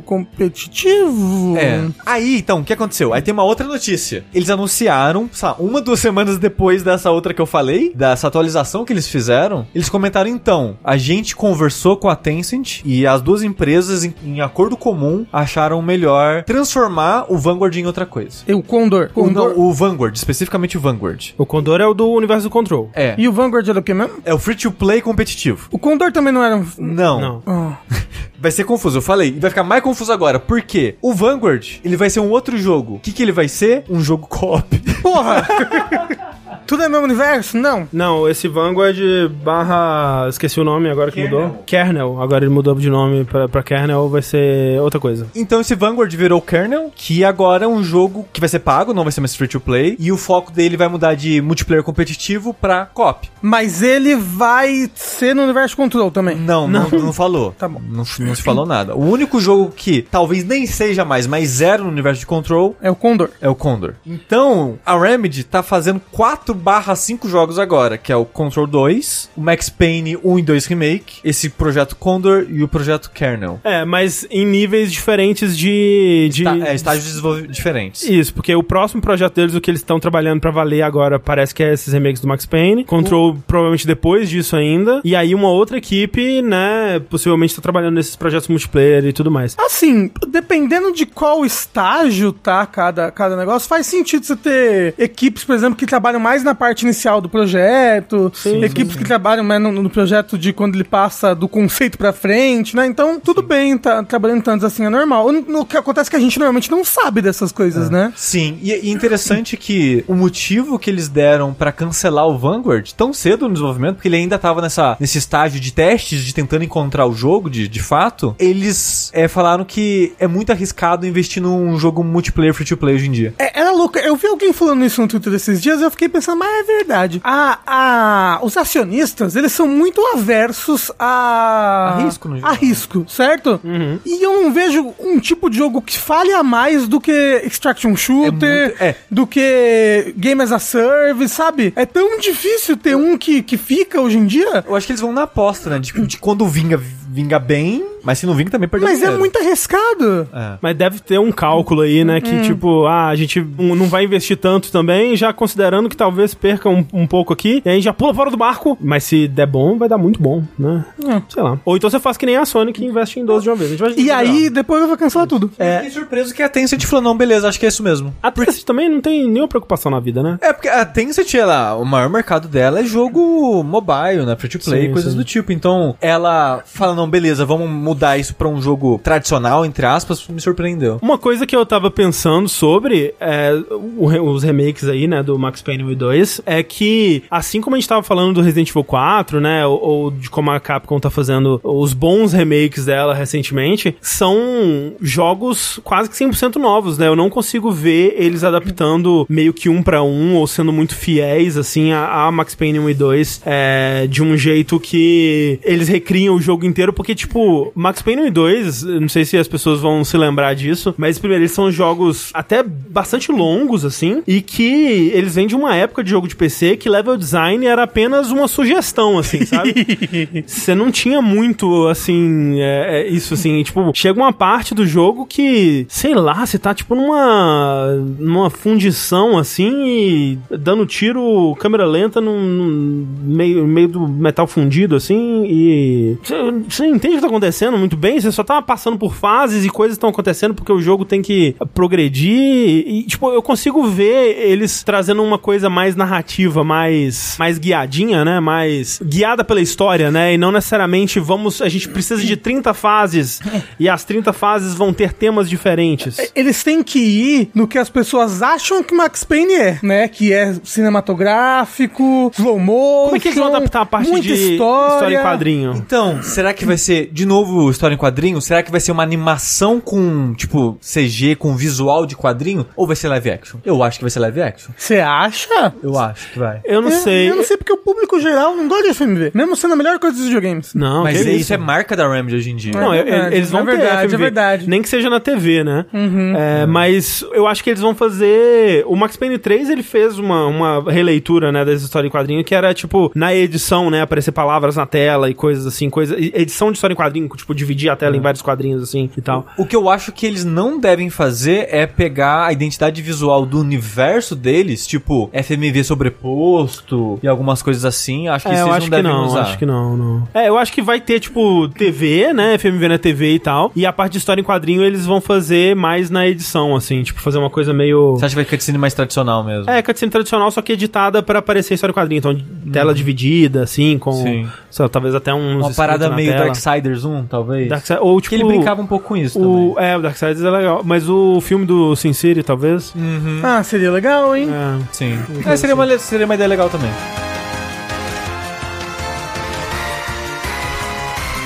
Tá, então vamos fechar por aqui o nosso primeiro bloco de notícias. Vamos falar de videogames, Rafa. Eu sei que você teve acesso aí aos videogames proibidos, é isso? é assim que se fala hoje em dia? É. André, recentemente eu tava gravando um podcast sobre, tipo, ah, momentos inesquecíveis da sua vida, assim, sabe? Caralho. E eu diria que esse dia foi um momento inesquecível da minha vida, Você vai André. lembrar dele pra sempre? Vou, vou, André. Caralho. Pelas Foi- comidas? foi- Muitas coisas. Do que que eu tô falando aqui? Que a gente não, não botou no tweet, achei um absurdo. André, nós somos convidados aqui do Jogabilidade para ir numa cabine fechada jogar por uma hora a demo de Dragon's Dogma 2. Uou. A demo que o pessoal pôde jogar lá na TGS, que um- uns outros influencers americanos foram convidados também. E a gente foi convidado, foi aqui em São Paulo. E iremos eu e o Tengu, o Tengu não pôde ir, fui só eu. Chegando lá, encontrei o Heitor, né? Ficamos conversando muito, trocando altos papos, enquanto eu estava muito nervoso pra jogar logo. Um lugar muito legal, muito bonito. Botaram carruagem cheia de comida, botaram uns biscoitinhos gostosos com chocolate branco. Hum, saudades. Hum, eu, a minha diabetes lá já tava, ó, psh, psh, psh, psh. assim, ó, fazia tipo uma, um, um- sem sacanagem, uns 25 dias que eu não comia açúcar. Naquele dia eu comi. Vai ver que é por isso que eu nunca vou esquecer. esse dia. É. Mas bem, por que, que foi um, um dia inesquecível? Que eu pude jogar o jogo. E, como foi um evento, assim, a portas fechadas e tudo mais, tipo, tinham três Estações. seis estações pra jogar, pra uma pessoa a cada uma hora estar em cada estação. É, então, eram, eram poucas pessoas, era, um- era só aquele dia, eu acho. Exclusive. E era o pessoal da Capcom Internacional que tava ali. Ah, que legal. Então eram os gringos, né? Quem tava gerindo o tempo das pessoas era um gringo lá também. Ele era de merda? Não, Ok. era um, um moço. Todos, todos foram muito legais. Entendi. Muita gente boa. Aí eu tava pensando, eu conheço muito essa demo, que eu vi muita gente jogando. eu sei o que, que eu quero fazer, blá blá. No final eu acabei fazendo nada que eu queria fazer. Uhum. Porque esse tipo de jogo é assim, né? Mas é- era uma demo em que você podia jogar com ou um guerreiro, né? Que é a classe de espada e escudo, ou com um arqueiro, nível acho que 5, era o nível mais baixo que tava, ou com um ladrão, que é a, a classe que usa duas facas. Não tinha maguinho. Não tinha maguinho. Você até poderia, se você. O guerreiro começava. Ele começa perto da cidade principal dos humanos. Aí dá pra ele dar, trocar leve, é, trocar classe. É isso, se você farmasse ali, dava pra trocar classe. Tem gente que na TGS fez isso, tem uns gameplay num pessoal jogando. Ia lá na cidade e trocava a classe pra mago. E era um dos meus planos. Então eu comecei como guerreiro, só que acabei jogando como guerreiro até o final. Por quê? Primeiro, a área pra jogar sushi. E assim, a gente tinha vários lugares que não podia ir. Por isso que fica um cara junto, né? Um gringo junto, que tá ali pra orientar. Ele conhece o jogo, ele conversa com a equipe de desenvolvimento, né? Próprio Dragon's Dogma. Exato. E ele também tá ali pra falar, olha, essa parte aqui não vai ainda, né? Se você tá indo pra uma parte do jogo que ainda não pode mostrar, por exemplo, porque a gente poderia Ter é, gravado. ter gravado, só que a gente não tem um notebook aqui no jogabilidade, então a gente não pôde gravar. É, Contribua com orelo.cc barra jogabilidade. pra gente comprar um notebook. Esse é um bom investimento, na verdade. Compra pra mim um notebook. um notebook gamer pra jogar videogames? Mas bem, né? Não, não tava legendado em PTBR ainda. Mas conhecendo a Capcom, ele vai vir legendado, gente, em PTBR. Ah, sim. Né? Tudo tá, tá vindo. Conhecendo a Capcom, talvez até dublado com voz de inteligência artificial. Os, os trolls, ciclopes, tudo. Exato. Ah, sai. Não, os palmos, todos falando. Texto Cuidado, nossa, lobos, total. eles temem fogo. Caralho. Mas então, comecei lá a jogar como guerreiro. Tava pensando, pô, eu sei que tem um grifo aqui, talvez eu, sei lá, tente matar o grifo, depois eu vou lá na cidade principal. pans. E por que, que eu fiquei só como guerreiro? Mapa. Só o mapa que a gente tinha disponível ali, que podia andar, acho que era do tamanho ou maior do que o mapa do primeiro jogo inteiro. Era muito grande, muito variado, com caverna, montanha, lago e os cambal, assim, lindo, lindo, assim, muito legal. E é o mesmo mundo do primeiro, né? Não é. Não é? Não é o mesmo mundo do primeiro. Ele é, tipo, similar. Ele é uma vibes, tipo, realidade alternativa. Mas ele não é o primeiro mundo do, do primeiro, nem com os mesmos NPCs, com o mesmo nome, nada disso. Eu ele achei é que fosse o mesmo coisa. mundo, sei lá, 300 anos depois. Não, não, não. Ele é, ele é, ele é, ele é quase, o diretor fala, né, o Itsuno, que é tipo, pô, tudo que a gente queria que o primeiro jogo fosse, sabe? Não pôde ser por causa das limitações da época, seja de dinheiro, seja de equipe, seja de tecnologia. Esse jogo vai ser. Então eu peguei o guerreiro, fui em direção à cidade, aí vi o grifo, né, que eu sabia que tinha um grifo gigantão ali. Falei, pô, se eu lutasse contra o grifo. Eu nunca vi ninguém vencendo esse grifo. Jogando, que- né, das, das horas que eu vi as pessoas jogando. Aí eu sei que, porque ele é um jogo que você consegue puxar os conhecimentos do primeiro pra ele. Ele joga diferente, ele tem os comandos diferentes, ele tem vários atalhos diferentes, ele sente diferente na hora de jogar, mas ao mesmo tempo que, que, ele- que você sente diferente, ele também parece muito Dragon's Dogma. Ele continua sem esquiva pra todo mundo? Sim, o guerreiro, por exemplo, não tem esquiva. Ok. É que pra quem não jogou Dragon's Dogma clássico, e tem gente que não gosta disso, a esquiva é como se fosse uma skill. Exato. Então não é toda classe que tem uma esquiva lá Souls. É, o Uma arque- esquiva. Ah, O arqueiro, por exemplo, ele não tem uma esquiva. Ele tem um chute. que Você pode dar e você joga a pessoa pra longe e se joga pra trás. Você pode até atirar nesse daí. Então eu fui, fu- fu- fui lutar contra o grifo. E tendo os conhecimentos do grifo, eu sei que o grifo ele gosta de fugir. Quando ele fugiu, eu montei nele. É, pô, não, não vou deixar ele escapar. E eu sabia que esse jogo tem uma mecânica nova. Você pode agarrar nos bichos, que nem nos, Dragon, nos Dragon's Dogma, mas em partes planas do bicho que você conseguiria ficar de pé, você solta o botão de agarrar e ele, ele, ele pode recuperar a estamina. Então, o grifo foi me levando pra puta que pariu. Ele varou o mapa assim do jogo, voando lá pra longe, pousou no alto de uma montanha e aí eu continuei lutando com ele no alto da montanha, num ninho dele lá. E o cara da, da Capcom desesperado. Não, o cara da Capcom tava achando foda, porque eu não tinha tomado dano nenhum. E aí chegou um segundo grifo, caralho. né? E aí eu fiquei ali uns 20 minutos pra vencer os dois grifos. E venceu os dois. E eu venci os dois grifos. Caralho. Aí o cara da Capcom falou: Eu nunca vi ninguém vencer os dois grifos. Aí ele tirou uma foto comigo e falou: Eu vou mandar pro time de desenvolvimento. Caralho, que pra foda. deixar mais difícil. Aí o outro cara da Capcom chegou e me falou: Nossa, que irado! E me deu a sacola dele. Caralho. Com o caderno dele, que, de Dragon's Dogma, que ele tinha lá. Né, Isso daqui não era um. Daqui, ó, câmera. Não era um brinde do negócio. Ele É uma me parada deu, dele. Ele me deu a sacola dele. Ele falou: Nossa, que irado, toma minha sacola. Tinha as roupas, as, as roupas dele, as Exato. compras do mês. Exato. E aí, tipo, caralho, foi muito legal. Eu tava, caralho, eu sou muito videogames, meu. E foi muito gamer. E aquilo, porque eu peguei meus conhecimentos de Dragon's Dogma 1 Com os gameplays que com os gameplays que eu vi, essas coisas as mecânicas que eu sabia, e me investi. Cara, e tem umas mecânicas muito legal. Tem várias habilidades que agora você só pode ter quatro habilidades equipadas. e é por. E é- Antes era quanto? Era oito. Era oito antes? Era um pra cada botão, lembra?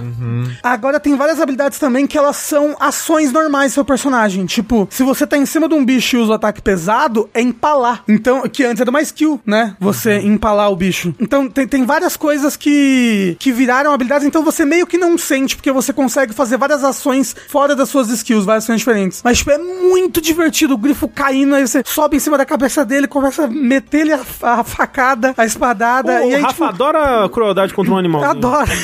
e é tipo, também as coisas, tipo, pô, eu tô sem buff, peço help pros palmos poderem me buffar, sabendo que se eu pedir help, al- algum deles vai me ajudar. Então, tipo, nossa, foi muito legal. E os aí, palmos? sa- tão bem inteligentes, ajudam pra caramba Eles ainda. ainda falam que é fraca-fogo? Falam, falam, falam. E eles também têm a in- inteligência que, tipo, né? Se eles sabem mais de um bicho, eles ajudam mais. Se sabem menos, não ajudam Esse tanto. sistema, você teve acesso a ele no menu, tipo, de ver as estrelinhas de conhecimento, coisas, ou algo Não, semelhante? Assim, tinha o menu, mas eu não fiquei fuçando muito Não, no menu. ok. Eu só fuçava quando eu precisava curar É, minha estamina, alguma coisa. Eu queria saber se ainda tem esse sistema nesse tipo de, de dele medir o conhecimento Ah, individual. Talvez tenha, porque ele, ele tem uns menus bem assim, similares. Tem um mapa muito irado. Aí o negócio é, saí dos dois grifos e eu estava completamente perdido. O moço também não sabia onde eu tava. Caí Caralho, numa... ne- nem os desenvolvedores sabem essa, essa área.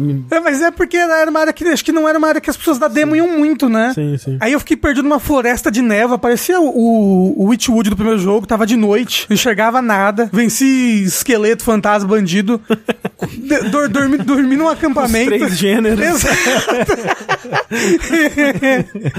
Dormi no acampamento, vi a comida mais bonita dos videogames, que a comida desse jogo tá linda, tá mais bonita que Final Fantasy XV, mais bonito que Monster Hunter World. Caralho. Sério, sério. As comidas desse jogo assim é perfeito. Você vê o bife, ele é marmorizado, perfeito. pa- Parece que é um- uma foto da vida real, assim, sabe? Pô, tinha que ter gravado isso aí, né? Pois é, exatamente. Eu tinha que ter visto o Rafa matando os dois ter, tinha que ter tido o notebook do jogabilidade. Porra. Rafa pode estar inventando isso tudo. Não tô... Roubou a sacola do cara. Essa aí correndo lá. Acho que o Rafa foi lá, O Rafa era o bandido do Pegou. o bandido fantasma. pegou a sacola e foi embora.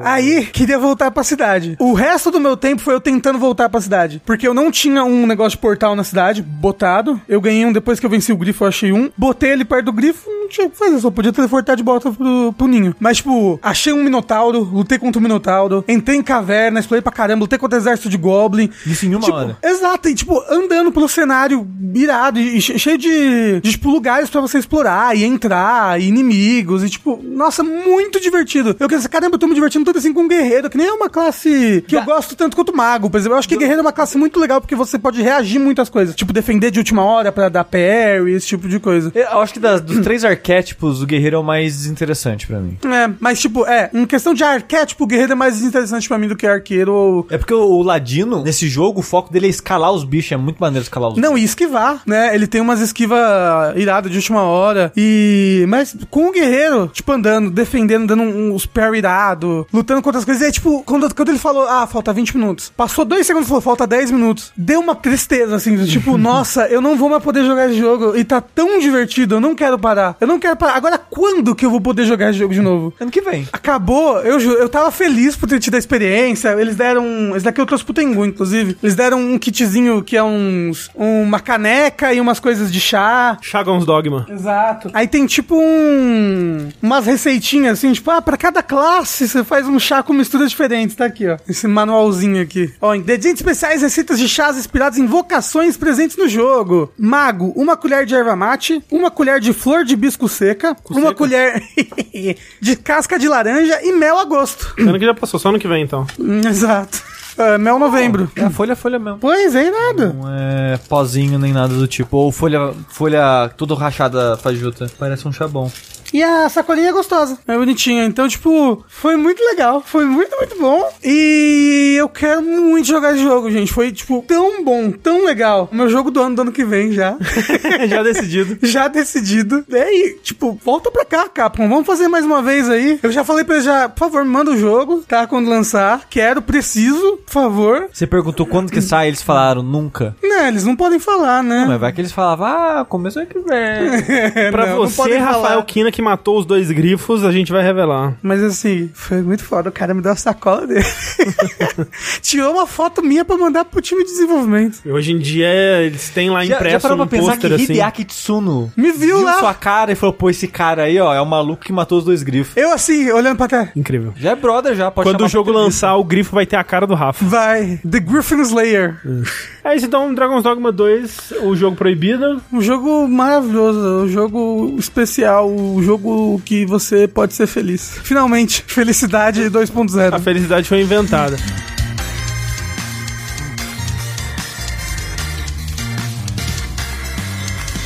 Mas e a filosofia, Sushi, foi inventada? Ela foi, infelizmente. E agora os jovens também têm acesso, André, porque Finalmente, né? chegou a filosofia no videogame. Finalmente, agora Ufa. o, jovem terá contato com os ensinamentos de Platão. E de. Qual é o nome do cara mesmo? Tem um específico que ele aparece o tempo todo, acho que é Straton off alguma coisa. Stratons vários. Stradivarius. Isso, Stratovarius, isso. Que é um cara assim, parece meio chato. O jogo fala, o jogo até falava, nossa, esse cara que era odiado na época dele. E assim, ó, O Stradivarius? pa parecia de fato. Mas eu tô, vou falar um pouquinho aqui, André, do The Talos Principle 2, né? Um dos jogos que eu tava mais ansioso pra jogar em 2023. Enfim, saiu há umas duas semanas atrás, eu acho, três da gravação. Ele já tinha saído? Não, Não era, não era só. Você falou que ele saiu há duas, três semanas atrás? É. Ele não saiu só agora? E ele- Saiu agora, umas duas semanas atrás. Ah, Eu achei que ele tinha saído, tipo, semana Não. passada. Não. Não, o Sushi teve acesso um pouco antes, mas ele saiu mesmo umas duas ou três semanas atrás. Nossa, tô vendo muita pouca gente falar dele. Pra ele ter saído tanto Esse final de ano, tipo no- nos melhores do ano, tipo Ghost Runner 2, um monte de gente no chat, nossa, esse jogo saiu. O The Crew Motorfest, um monte de gente, nossa, esse jogo saiu. É, é doido isso mesmo. É, Nossa. e o Talos Principle 2 tá nessa, nessa vibe aí de, nossa, esse jogo saiu. Mas o que é o Talos Principle 2? Ele é uma sequência direta do Talos Principle, que o 2 no número hoje em dia não quer dizer necessariamente que vai ser É, mas isso, é. né? Ele se passa mil anos depois do, do final do primeiro. Já fica aqui o aviso que eu vou dar alguns spoilers de algumas coisas do primeiro, porque parte da graça do primeiro é o mistério do que, que tá acontecendo, né? Uhum. E o 2, pra falar do 2, eu vou ter que falar sobre o mistério. Então, não vou estragar o jogo. Se você ainda for jogar o 1, o, ele ainda vai ser um bom jogo. Você só não vai ter parte do mistério. Ele se passa mil anos depois do final do primeiro, quando o, primeiro jogo termina com uma inteligência artificial ganhando consciência e saindo do- da simulação e virando os novos humanos. O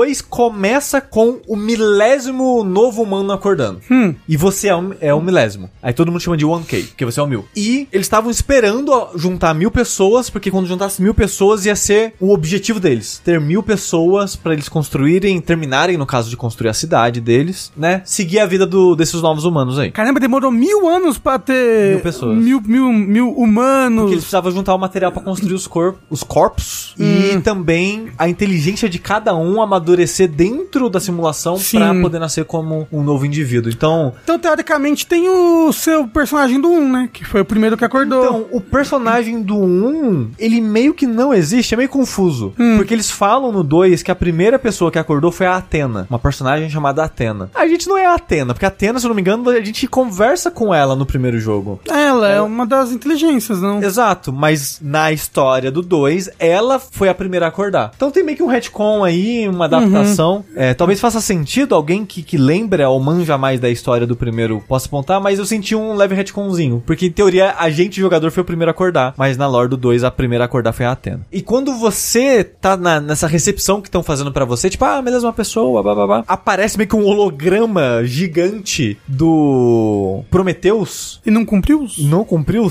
aparecendo e falando, ah, humanos, o fogo, e aí, aí aparece uma outra voz, aprisiona ele leva ele embora. Aí o que acontece? Esse é meio que o chamado pra aventura do jogo, porque você chega nessa civilização dessas mil pessoas que construiu uma cidade bem grande até do lado da represa que o primeiro jogo termina. Uhum. E nem precisava de uma cidade tão grande assim, só pra mil pessoas. É, é porque tem museu, tem um monte de coisa que eles fizeram sobre o passado da humanidade nessa cidade. Que a, a cidade, ela tava num dilema de a gente para de crescer aqui com mil pessoas, ou a gente tenta crescer além dessas mil pessoas. E, e eu não vou entrar em muitos detalhes da história, porque a história ela expande e avança bastante nisso. Mas nesse dilema, uma das coisas algumas pessoas queriam é: vamos investigar que porra de holograma bizarro, entidade mágica é essa que apareceu aqui. Ah, a gente. justo, né? É. Imagina a gente tá aqui na jogabilidade, entidade mágica aparece aqui, a gente, porra... Na forma de um, uma criatura Aí a mitológica gente fala, grega. Ai, terça-feira, né, gente? Mó Pois calor, é, porque para. eles não estão mais na simulação, né? Onde eles tinham essas visões. Pô, a gente tá no mundo real. Não era pra a gente enxergar um, um ser gigante que parece um holograma aqui. Ih, a simulação dentro da simulação. Ih, Matrix, hein? Aí tem parte da galera que fala: não, a gente, sei lá, escaneou energias e descobrimos que os sinais vieram dessa ilha aqui. Que é uma ilha que a gente já sabia da existência dela, mas ninguém queria ir lá investigar ela pra não gastar recursos, porque os recursos que eles têm são muito escassos e taranã. Noronha. Só que agora eles têm uma desculpa pra ir lá. E é nessa ilha que vai acontecer o jogo. Lá que vai ter os puzzles e vai seguir uma estrutura bem parecida é, do Talos Principal 1. Que o Talos Principal 1 ele é um jogo de puzzle em primeira pessoa, muito focado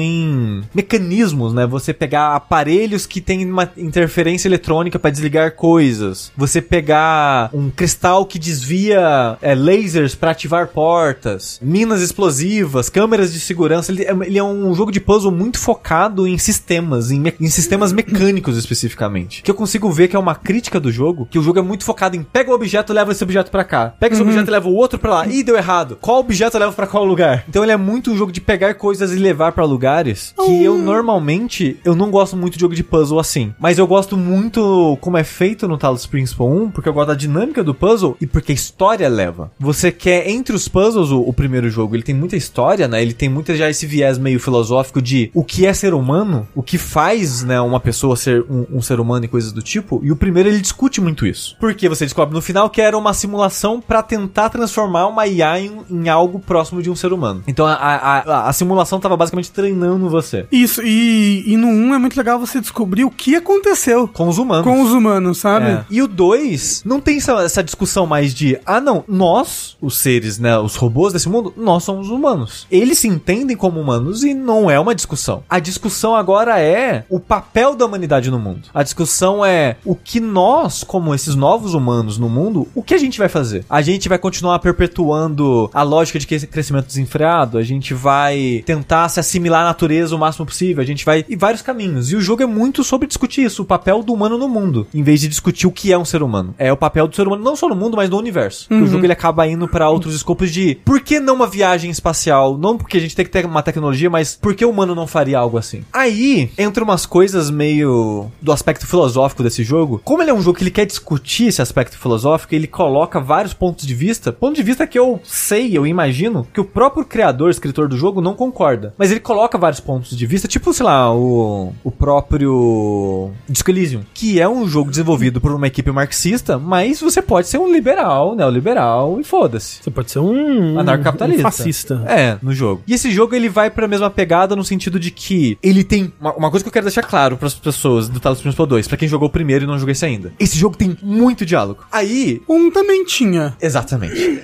eu vou falar, esse jogo tem muito texto. Um também. Esse jogo tem muito mais diálogo, muito mais texto, muito mais momento parando pra conversar e ler e absorver o mundo. Eu levei, Rafa, 36 horas pra zerar esse jogo. Caramba. E é o massa, é, é mais do que o dobro do primeiro jogo. E mas assim, eu fiz tudo, fiz todos os puzzles, todos os coletáveis, todos os segredos, fiz tudo do jogo. Todas as estrelas, esse tipo de coisa. No geral, ele é um jogo mais fácil do que o primeiro. Assim, mas o primeiro também ele dá uma exagerada, assim, É. dificuldade em algumas partes.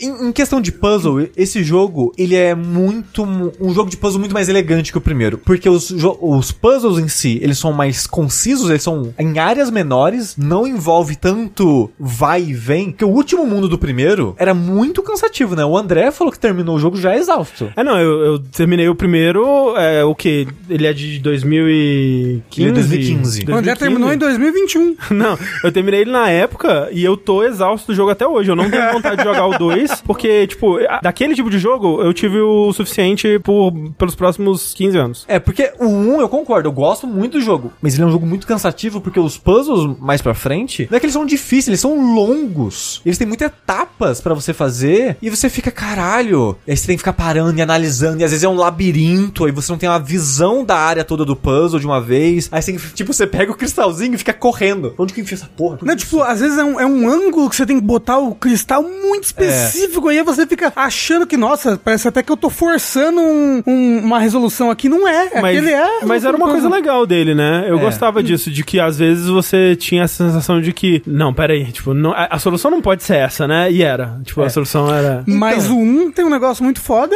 que às vezes a solução ela extrapola os limites do puzzle, por assim dizer, sabe? Aham. Aí, aí entra num dos aspectos que eu, no geral, eu diria que Talos Principal 2 é uma evolução em todos os sentidos do primeiro. Ele é um jogo mais bem resolvido em, em questão de design de puzzle, ele é um jogo mais ambicioso e interessante na abordagem da história dele, mas ele é um jogo menos único. Eu sinto que ele é um jogo que ele caiu mais pro denominador comum de escola de design no geral, porque o primeiro ele é um jogo estranho. Ele é Exato. assim. Ele era um, quando você joga ele, ele é, um, ele é um jogo muito estranho na abordagem da história, ele é um jogo muito estranho na abordagem dos puzzles, ele é um Não, jogo ele- muito estranho na abordagem dos segredos. Ele é um dele. jogo muito estranho, que ele, ele, tipo, primeiro que ele parece um mod de Serial Sam, né? Tipo, ele, ele, ele é feito com asset de Serial Sam, ele é esquisito, né? Tipo, ele não parece, sei lá, ele, ele não parece um jogo completo, sei lá, assim, sabe? Ele parece uma Ele coisa... parece um mod. É, exato, ele parece um mod. Só que ao mesmo tempo ele é tão misterioso e. e- Não, o- e misterioso. Eu falei misterioso vezes. é. E misterioso, sabe? É... Evocativo. E, e isso me cativa demais em jogos. Esse sentimento que não vai fazer o jogo ser bom, mas coloca uma textura no jogo que me agrada muito. Esse jogo, ele ser esse mistério quase, sabe? De você Misterioso? tentar entender ele. E o 2, eu sinto que ele perde um pouco disso. Porque ele é um jogo muito mais polido e resolvido no geral. Ele não é um asset flip do Serious Sam 4 Absurdo. como 1 era do Serious Sam 3. Ele tem muita coisa única dele, ele tem muita variedade de ambiente, ele tem muita coisa visual muito impressionante, ele é um jogo muito bonito. Dito isso, ele é um jogo da Unreal 5, então ele tem uma performance muito ruim em PC. Tipo, a gente, recebeu, a gente recebeu primeiro a versão de PC, né? E no seu ele não tava rodando É, eu, nenhum. eu, eu não sei meu processador de cabeça, mas a placa de vídeo era uma 2070 com 8 GB de RAM DDR4, eu acho. Eu tinha que jogar o jogo tudo no low e travava. Doideira. Provavelmente é essa RAM aí que tava É, gargalando. Rabbit. Então, fica, né? Fica a dica aí que ele é um jogo pesadinho pra PC, mas é um jogo muito bonito. Eu achei ele um jogo muito bonito. E ele ser esse jogo mais redondinho assim, perde um pouco do charme pra mim. A magia. Mas os puzzles, parabéns, porque o primeiro jogo ele era dividido em três mundos, né? Que era basicamente um mundo egípcio, grego e, e medieval europeu, inglês, sei lá. Uhum. E, E aí ele tinha as coisas bem secretas, assim, também.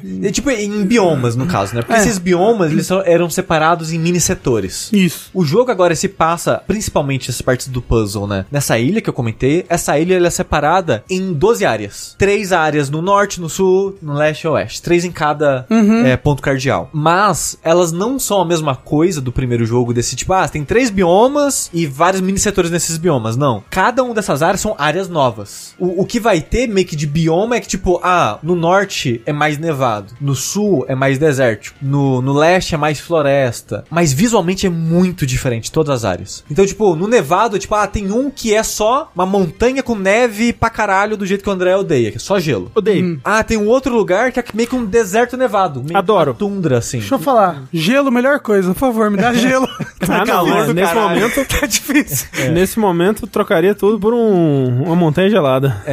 Então o jogo ele tem muita variedade de bioma, o que me surpreendeu bastante, dado o primeiro quase não ter variedade nenhuma. Cada uma dessas 12 áreas implementa uma nova mecânica de puzzle, às vezes só usada nessa área, o que é triste, porque na área só tem 10 puzzles. Então, tipo, tem mecânicas que você faz 10 puzzles com ela, você nunca mais vai ver ela. Mas os puzzles são mais bem resolvidos, tem uma variedade maior, porque o, o primeiro jogo, ele não tem uma variedade tão grande assim de mecânicas, e as mecânicas boas voltam, como, por exemplo, o ventiladorzinho que empurra coisa pra cima, a caixa pra fazer pressão em botão, é, o, o- a parada de interferência pra desligar portas e outros mecanismos, o, a parada, o foco principal do jogo ainda é desviar laser, só que tem outras mecânicas que brinca com laser nesse jogo. E as coisas chatas como metralhadora, não tem. Mina explosiva, não tem. Essas condições de falha não tem mais. Ah, curioso. É, o que eu prefiro é puzzle que tem foco em intervalo de tempo. Porque, sei lá, ah, tem uns puzzles que você tem um, meio que um, um objeto que fica andando pelo cenário. Aí você colocar uma caixa nesse objeto para transformar esse objeto meio que num carrinho para te levar. Não tem mais isso. Essa parada de ficar esperando algo acontecer, não tem mais isso. Então, os jogos de puzzle no geral estão muito mais bem resolvidos, muito mais interessantes. São puzzle- puzzles mais curtos, mas menos estranhos. Os segredos que eu amava, um dos motivos que eu amo Transformers 1, os segredos. Era muito de, você tá fazendo puzzle, pera, eu consigo, pera, eu acho que eu consigo encaixar essa uma caixa em cima da outra caixa, pegar o objeto e pular pra fora do muro do puzzle. Exato. E eu tiro esse objeto pra fora do puzzle pro mundo normal. O que acontece se eu fizer isso? O, o, o, o chat me lembrou o negócio na lua, Sushi. Não é. Você reflete o negócio na lua. Na, na porra. lua. Os easter eggs do primeiro eram malucos. O 2 não tem isso. O- as estrelas, que são parte dos segredos do 1, um, estão aqui, só que são muito mais contidas e simples de fazer. Os easter eggs são muito mais coisas visuais, que tipo, ah, você vai olhar atrás uma grade, assim que você não tem acesso, aí você vai ver meio que um papelão do The Senhor Cake is Céu. a Lie. Ah, você vai ter o, o Left, o, o, o ratinho com Ah, o- a mão gigante, meme Do- da como, é- Devolver. Como é que ele chama? O Gumbi? Como é? É- Acho que é Left. Acho que Não, é left. não é left, não. É, porque a mão dele é esquerda, Não, aquele não, nome, não, não, é? não tem como ser left o nome dele. O Não. nome dele é mais legal do que left. Como é que é o nome do... Eu não Lef, é lembro o nome Lef, Le- Leaf. Não é, não é Gumbi? Como é o nome do, do ratinho? Do Ele. Devolver. Então, tipo, tem ele. Então, O os, mascote da Devolver, gente. André, Os QR codes persistem só no tutorial do jogo, porque o tutorial do jogo é, é dentro da simulação. Volve. Volve, Volve. porra, é Left isso. não era. André, Ah. meta do jogabilidade, você faz uma tatuagem The Cake is a Lie. Assim, bem Caralho. cringe, assim. Nossa, pra essa mostrar daí... que você é gamer. Essa daí ia ser dolorosa de fazer. Tem que ser um lugar que o André esquece que existe. Caraca. Na nuca, assim, André. Essa eu ia sofrer pra fazer.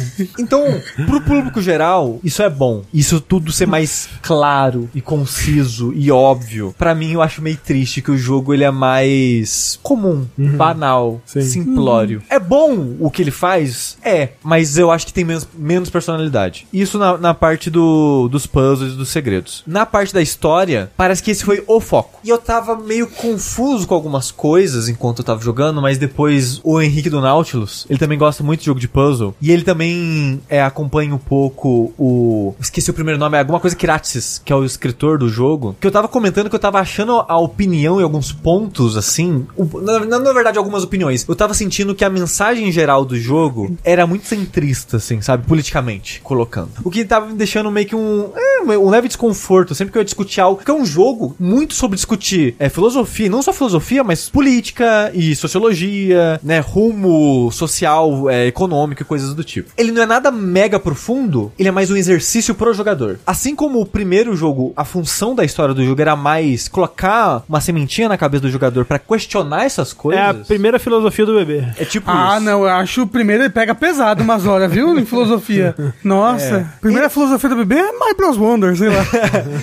Esse jogo é a mesma coisa. Ele, no fundo, ele não tá tentando resolver nada. Ele tá tentando colocar você pra pensar nesses aspectos reais do mundo. Porque ele vai. Ele. E é woke. Porque a situação que o mundo se tá no jogo, ele é no nosso mundo. Num mundo que o- a raça humana entrou em extinção por causa do aquecimento global. Basicamente. Não consigo imaginar isso Ainda bem que é acontecer. ficção, né? Porque o que acontece? Eu preciso falar isso. No, no- no primeiro jogo já, já é dito isso. E o 2 só elabora em cima disso. A humanidade acabou no mundo desse jogo por causa do aquecimento global. As calotas polares derreteram ao ponto que liberou no mundo uma bactéria que a humanidade não conhecia, não tinha imunidade, não tinha, sei lá, vacina, não tinha como lidar com ela. E as pessoas começaram a morrer muito rápido.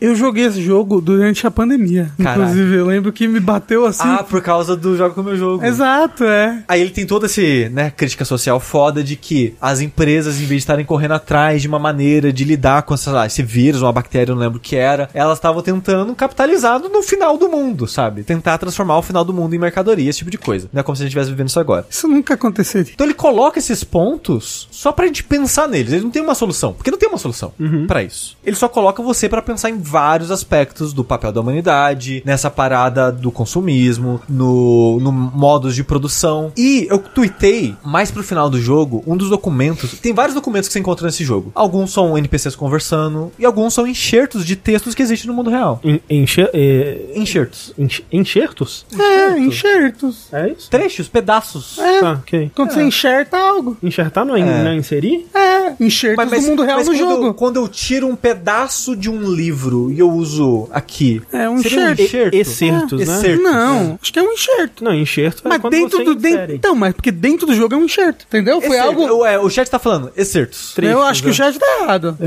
Eu acho que não é enxerto, não. Mas de qualquer forma, tem um documento que você acha no jogo que é um, um, um personagem fictício que ele fala sobre e cita. Ó, quando você tira do livro é um Tá bom, excerto. gente, pelo amor de Mas Deus. quando você bota no jogo é um enxerto. Ele usa um trecho de algo que é do realismo capitalista do Mark Fisher. Ele pega o algo, coisas que foram ditas nesse livro do Mark Fisher e fala diferente. Ele não fala ipsis literis. Ele muda um pouco o que é dito. Aham. Ele meio que mantém a mensagem sem usar termo-chave. Que a frase, pra quem não conhece, é uma, uma frase famosa do Mark Fisher, que não foi ele que cunhou, mas ficou famosa através dele, é é mais fácil imaginar o final do mundo do que o fim do capitalismo. E no jogo eles colocam que é... Ai, pior que eu não vou lembrar, mas é tipo, é mais fácil imaginar a extinção humana do que o fin é, mudar o método de produção. Uma coisa assim, sabe? Então ele Não usa os termos. ele não usa capitalismo, por exemplo. E eu fiquei tipo, nossa, que estranho. De imediato eu fiquei, nossa, que estranho, né? Ele, ele tá falando do nosso mundo, ele tá usando referências de textos reais, mas ele não tá indo lá. Ele não tá usando os termos que, que, foi, que são ditos no mundo real. E eu, e eu fiquei meio, meio assim. E eu tuitei isso antes de ler o texto todo. Porque eu li esse trecho, eu fiquei, nossa, que estranho, né? E tuitei. E depois eu fui ler o resto do texto. O resto do texto fala sobre como a gente percebe as coisas através do nome das coisas e não pelo que elas são. Aí eu pensei, faz sentido então. Ele não ter usado, por exemplo, sei lá, o capitalismo aqui, ou ele não ter usado a, a exata frase do Mark Fisher, porque ele quer, ele quer colocar o conteúdo da frase sem ser, sem o peso que ela traz pra muitas pessoas. Essa frase, ela, ela é tão clara pra quem conhece ela, que fica só estranho. Mas pra quem não conhece a frase, passa a mensagem sem o peso de vamos discutir capitalismo, que pra muita gente É um tabu. é, não é. Tipo, ah, não, não. Não, vou tem o que discutir. Não tem que... Exatamente. E eu fui pensando, refletindo sobre o jogo, é verdade. O jogo, ele nunca cita a palavra capitalismo. Ele nunca cita socialismo. Ele nunca cita termos-chave que a gente usa para discutir. É tipo, sei lá, liberalismo. Tem muito termo-chave de meio de produção, de filosofias políticas e filosofias econômicas. Ele não usa os termos. Ele usa a forma abrangente de discutir essas coisas.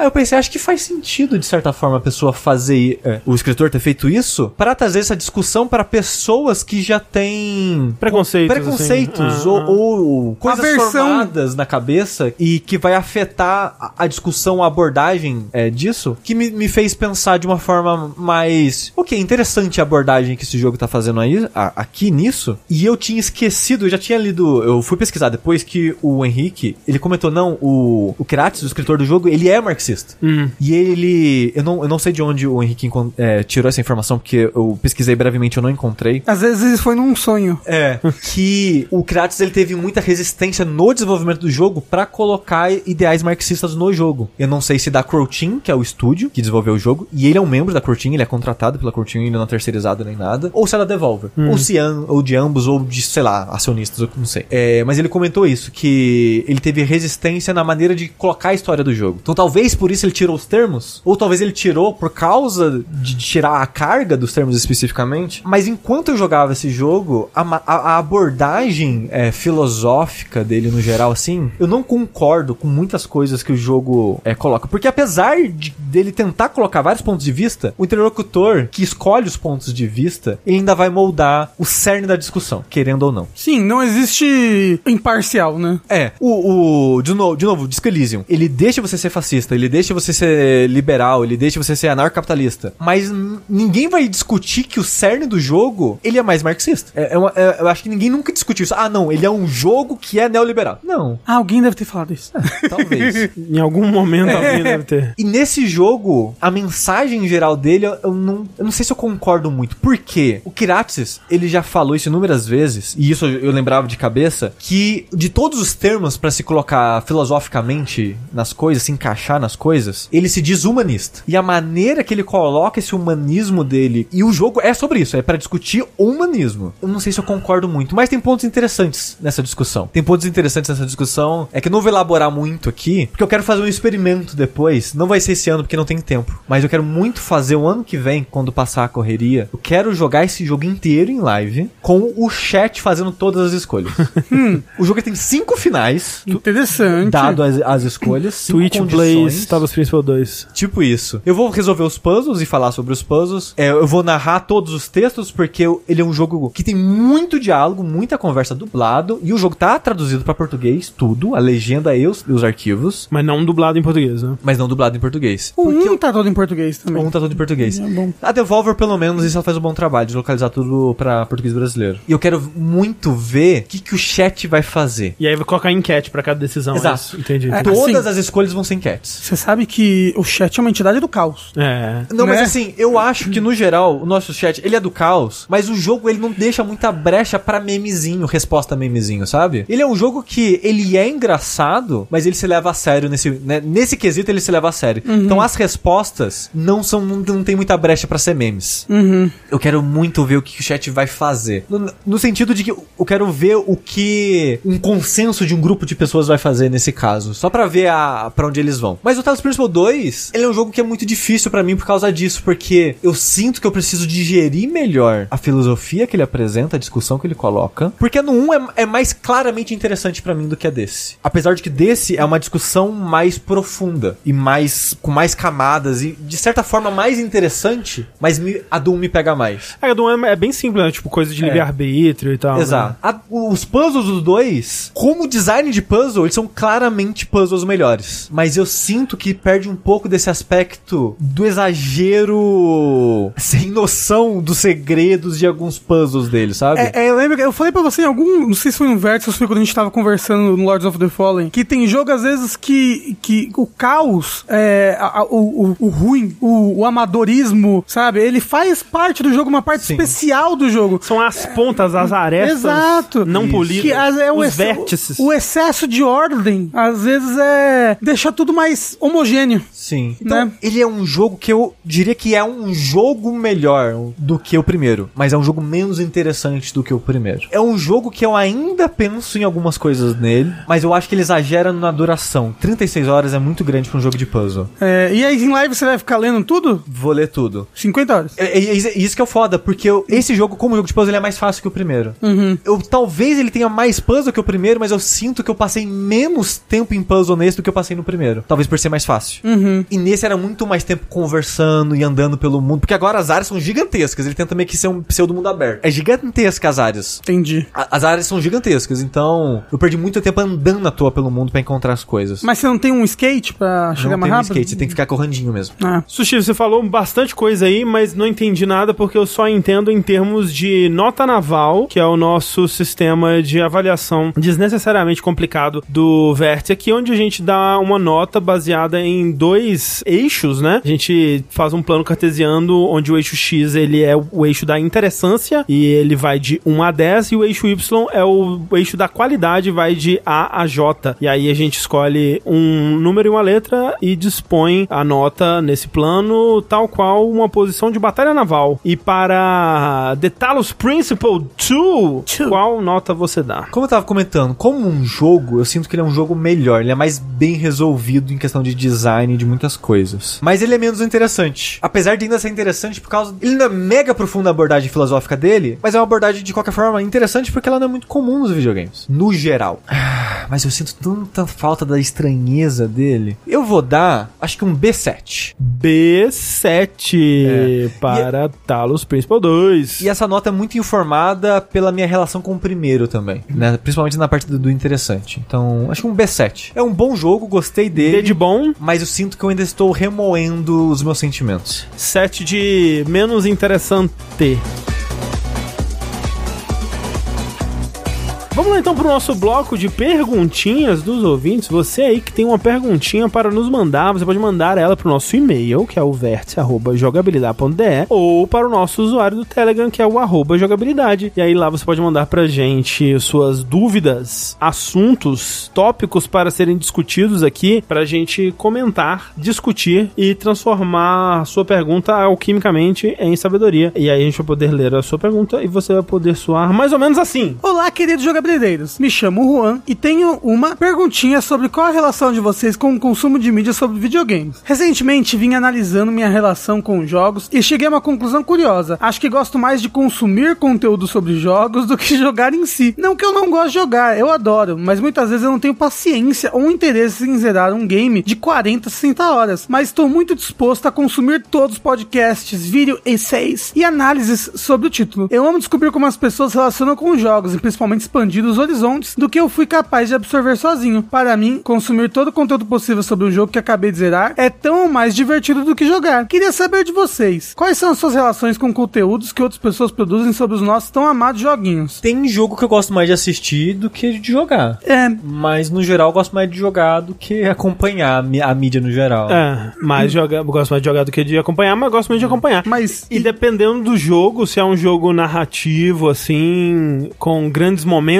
né? Momentos muito reagíveis, eu gosto muito de ver reacts também. Então, eu gosto muito de ver reacts de alguns jogos, de algumas coisas assim, mas eu gosto mais de jogar. E os jogos que eu gosto mais de assistir são quando tem algum aspecto competitivo. Tipo, eu gosto muito de ver pessoal que, que faz PvP em Elden Ring, sabe? Eu não gosto de fazer PvP em Elden Ring, mas eu gosto de ver um pessoal que joga bem, faz umas builds curiosas, engraçadas, sabe? Aí eu gosto. Aí eu, tipo, eu acho que eu assisti mais Elden Ring do que eu joguei. Eu joguei pra caramba, sabe? Eu demorei 120 horas pra zerar a primeira vez. É, sobre isso eu gosto de. Não sei se entra no escopo da pergunta, mas eu gosto de assistir, sei lá, speedrun, run de desafio. Sim, sim, sim. É, é, eu gosto muito também. E não, não gostei de fazer. É, até sei lá, Exato, mod, é. eu, eu comento que eu não tenho muita vontade de jogar mod, mas assistir mod eu acho interessante. Tipo aqueles, ah, troca inimigo de lugar, umas paradas mais escrotas assim, sabe? Assim, todo o inimigo é o Gwyn. É. É, interessante ver, né? É. Ainda mais quando é bem editado. E isso eu gosto de assistir. Agora, por Speedrun. Speedrun, por falta de tempo e, e momentos, eu quase não ouço podcast hoje em dia. Mas eu gosto. Quando eu tinha tempo. Porque assim, podcast pra mim era uma parada que eu fazia, sei lá, quando eu ia pra faculdade, ou quando eu tinha que né, fazer alguma coisa específica que eu ficava com o ouvido livre. E eu já comentei que hoje em dia eu não consigo mais ouvir podcast jogando. Minha mente virou paçoca, virou geleia. Se eu hoje em dia eu tento fazer isso, eu não consigo prestar atenção em nenhuma das duas coisas. Só, falei, só alguns jogos específicos que eu consigo. É. Tipo Vampire Survivor. É, não, Vampire Survivor eu fiz isso. Mas, por exemplo, Souls, antigamente Souls era jogo de podcast pra mim. Eu Nossa. zerava a primeira vez quietinho na minha e depois eu ficava rejogando ouvindo podcast. Hoje em dia eu não consigo mais fazer esse tipo de É coisa. que podcast eu já trabalho. Ah. É, Pior que nem era isso. Não, pra mim não, Não, não. não, é brincadeira. Mas, tipo, eu ouvia antigamente podcast antes de dormir. Não consigo mais. Eu preciso dormir no silêncio hoje em dia, porque eu sinto que eu, eu acordava cansado por ouvir, dormir ouvindo podcast. Você sabe o que é foda? O único podcast que eu ouvia eram os podcasts de jogabilidade. né? E aí, hoje em dia, por exemplo, eu não, não ouço mais. Então, tipo, eu acabo mais não ouvindo podcast de jogos. De vez em quando eu vejo um vídeo ensaio sobre algum jogo, mas a maioria das vezes eu acho as pessoas que fazem vídeo ensaio um pau no cu. Caralho, colocou Falou todo Nautilus, mundo. né? Que isso? Eu não falei que é todo mundo. Eu falei. Ih, chamou os Nautilus de pau no cu. E se vocês falaram, ah, Sushi, e você? Eu sou um pau no cu, tá? Que fique claro. Você não faz vídeo ensaio? É, mas tá eu faço um vídeo vídeo ensaio. falando de videogame, né? Tem umas pessoas que eu gosto de, jo- de ver jogando só porque é engraçado, assim. Eu gosto da pessoa, acho ela engraçada, eu vejo ela jogando qualquer coisa. Tem esse tipo de conteúdo também. É, mas- tipo, mas- tem um moço que o nome dele é Prod, eu vejo ele jogando qualquer coisa, assim. Tipo, tem gente que vê o Alonsoca, alguém falou Alonsoca, lembra? Ah, tem muita gente que vê o Alonsoca jogando o que, que for, qualquer coisa, só porque ele em si é engraçado, sabe? Eu, eu quero reformular a minha, a- a- o que eu disse aqui, porque as pessoas estão revoltadas. É que muito do que eu vejo de vídeo ensaio hoje em dia não é nem, nem canal que acompanha, é que parece os recomendados. E a maioria é coisa de Souls. Ah. E eu discordo muito da comunidade de Souls no geral. Então eu vejo o vídeo de duas horas da pessoa falando de como a Malenia é boa, eu só fico irritado, sabe?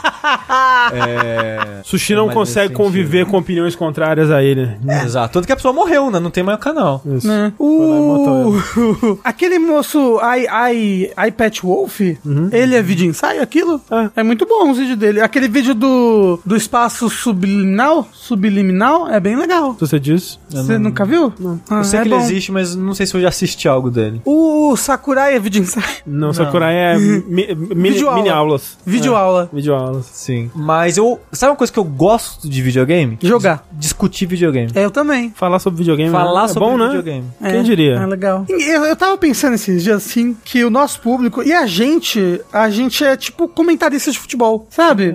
Que tem um, um jogo, né? No caso, a gente fala sobre videogames no geral, mas fala sobre um jogo em específico. Mas que a gente fica aqui aprofundando o máximo que a gente pode sobre. Como que eu posso dizer? Eu não sei como, mas me parece assim, a gente tem uma vibe comentarista de futebol, não sei.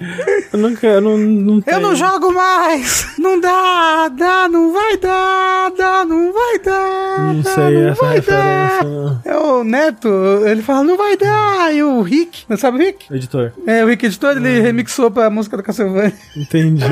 Falaram ali. Eu já assisti oito vídeos de uma hora é, refutando review positivo de Dark Souls 2. Eu sempre vejo também. Eu odeio, eu passo raiva. Parece eu.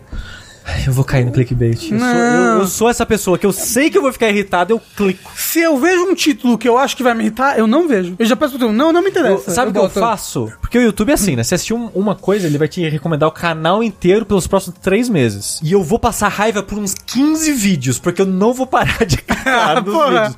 Aí eu vou lá e, e bloqueio o canal pra não aparecer mais pra mim. Ah, sim. Boa. é. Aí eu fico livre. Porra, já vi horas de City Skyline. Sim, dias de conteúdo de City Skyline. Muito obrigado, Juan, que mandou essa belíssima pergunta pra gente. Próxima pergunta é a seguinte: Olá, jogabili derretidos. Aqui é a Laura B e estou incomodada com a possibilidade de, apesar das ondas de demissão em massa em vários estúdios durante o ano, a memória coletiva de 2023 ser marcada pela qualidade dos jogos lançados, da mesma forma que aconteceu em 2017. Daquele ano, lembramos sempre mais dos excelentes lançamentos e do sucesso imediato do Switch com Breath of the Wild e Super Mario Odyssey, mas parece que esquecemos que foi também marcado por microtransações abusivas em jogos como Star Wars Battlefront 2, Assassin's Creed Origins, Destiny 2, Rainbow Six e até mesmo na Nintendo com os jogos de celular. Me é muito doloroso lembrar como Mass Effect Andromeda, que eu esperava tanto, foi prejudicado por isso. E até a sequência de Shadow of Mordor, Shadow of War, pra mim era injogável, pelo tanto que o jogo forçava a barra na tentativa de me fazer gastar mais dinheiro. Lembro do jogo ser abusivo ao ponto de me impor um soft lock até que eu tivesse orcs de qualidade suficiente para avançar nas fortalezas. Esse o Shadow of War foi absurdo mesmo. Eu entendo que nesse momento do final do ano há um clima de retrospectiva e uma tentativa de olhar para tudo da forma mais positiva. No entanto, às vezes sinto que há uma tendência na indústria, também refletida na cobertura da indústria, de usar esse momento para varrer os problemas para debaixo do tapete. Uma das coisas que sempre aprecio ouvir vocês e também o Overloader é que são os podcasts que eu conheço que, ao falar de um lançamento, incluem a sua cobertura ou histórico do estúdio, de alguns desenvolvedores ou da publisher. Tenho notado especialmente por conta das demissões desse ano que a maioria dos outros veículos que acompanham não faz o mesmo. Portanto, meu questionamento para vocês é esse: qual é o custo financeiro, de status ou até de público em relembrar os problemas da indústria. Eu, pelo menos, imagino que exista algum custo e não seja algo feito só na ignorância ou na maldade. Afinal de contas, a minha percepção é que somente os sites independentes conseguem assumir essa,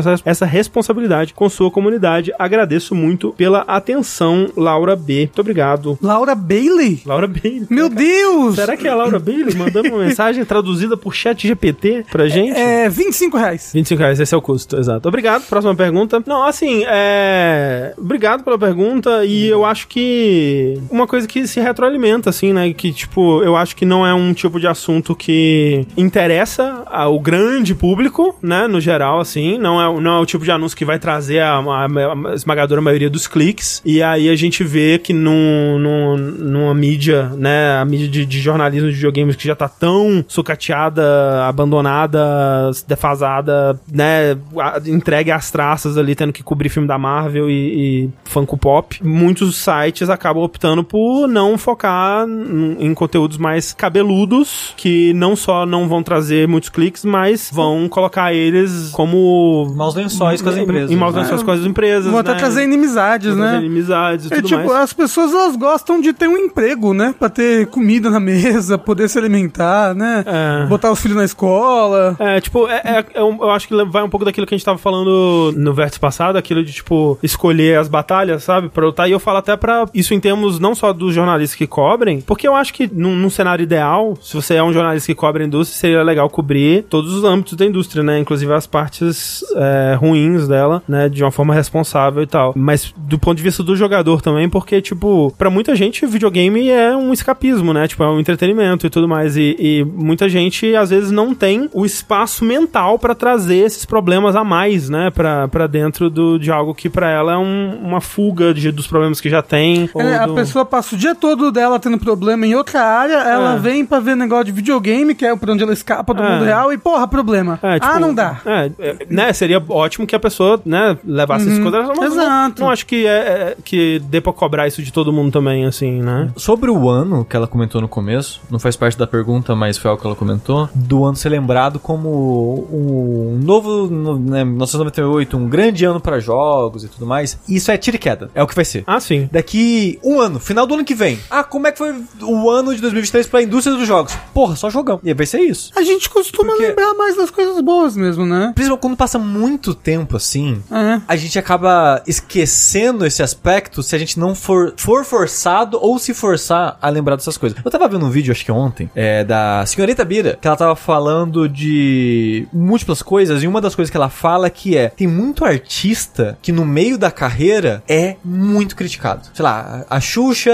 nos anos 80 era muito criticada 90. por isso e esse aquilo, e blá, blá, blá, blá, blá. quando pensa na Xuxa hoje em dia, porra, ícone da televisão, era, né, todo mundo conhece, lembra, então esquece muito dos aspectos ou críticas e coisas que aconteceram na época e só lembra de, ah não, porra, Xuxa era foda. Mas também pra videogame uma coisa que me pega é que as coisas boas continuam, sabe? O- os jogos bons estão aí ainda. O Zelda Breath of the Wild, sabe? Não sei, eles, eles continuam. A bondade deles continua. Enquanto essas coisas ruins que aconteceram, As pessoas esquecem. é, passou, sabe? Passou. A Pra- parte da lootbox passou. Pra maioria das pessoas, pelo menos. né? É, entendeu? Enquanto os jogos bons permanecem. É, tipo, até, né, que nem, por exemplo, a- o lance do Cyberpunk, né, tipo, dele tá sendo indicado a jogo do ano e tudo mais, né, tipo, é- isso tem, tem vários aspectos nesse, nesse... A jogo do ano não tá, mas a. Ah, numa premiação de jogo do ano, né, Ah, ele sim, sim. tá in- sendo indicado a uma das premiações lá. Tem aspectos que eu acho que é justo ele tá lá, porque, tipo, ainda assim é, é um, um estúdio que tá se esforçando pra trazer um jogo que, tipo, não foi é, lançado da forma como foi lançado por culpa dessas pessoas, né? E essas pessoas, ao longo dos anos, conseguiram trazer o jogo de, o mais perto possível do que elas né, gostariam que ele, que ele tivesse lá. Ao mesmo tempo, o fato de que eles conseguiram trazer isso pro jeito que ele tá agora, vai, ao, ao longo do tempo, vai apagar na mente das- de, de muitas pessoas o fato dessa porra desse lançamento. Olha como foi uma putaria, olha como a CD Projekt Red men- mentiu em vários aspectos, olha como que eles deliberadamente ocultaram gameplay dos consoles da geração, porque eles sabiam da, da geração que era atual no, no momento, né, que era o PS4 e o Xbox One, porque eles sabiam que não tava rodando bem e mesmo assim lançaram um jogo, sabe? Então, tipo, vários dessas, desses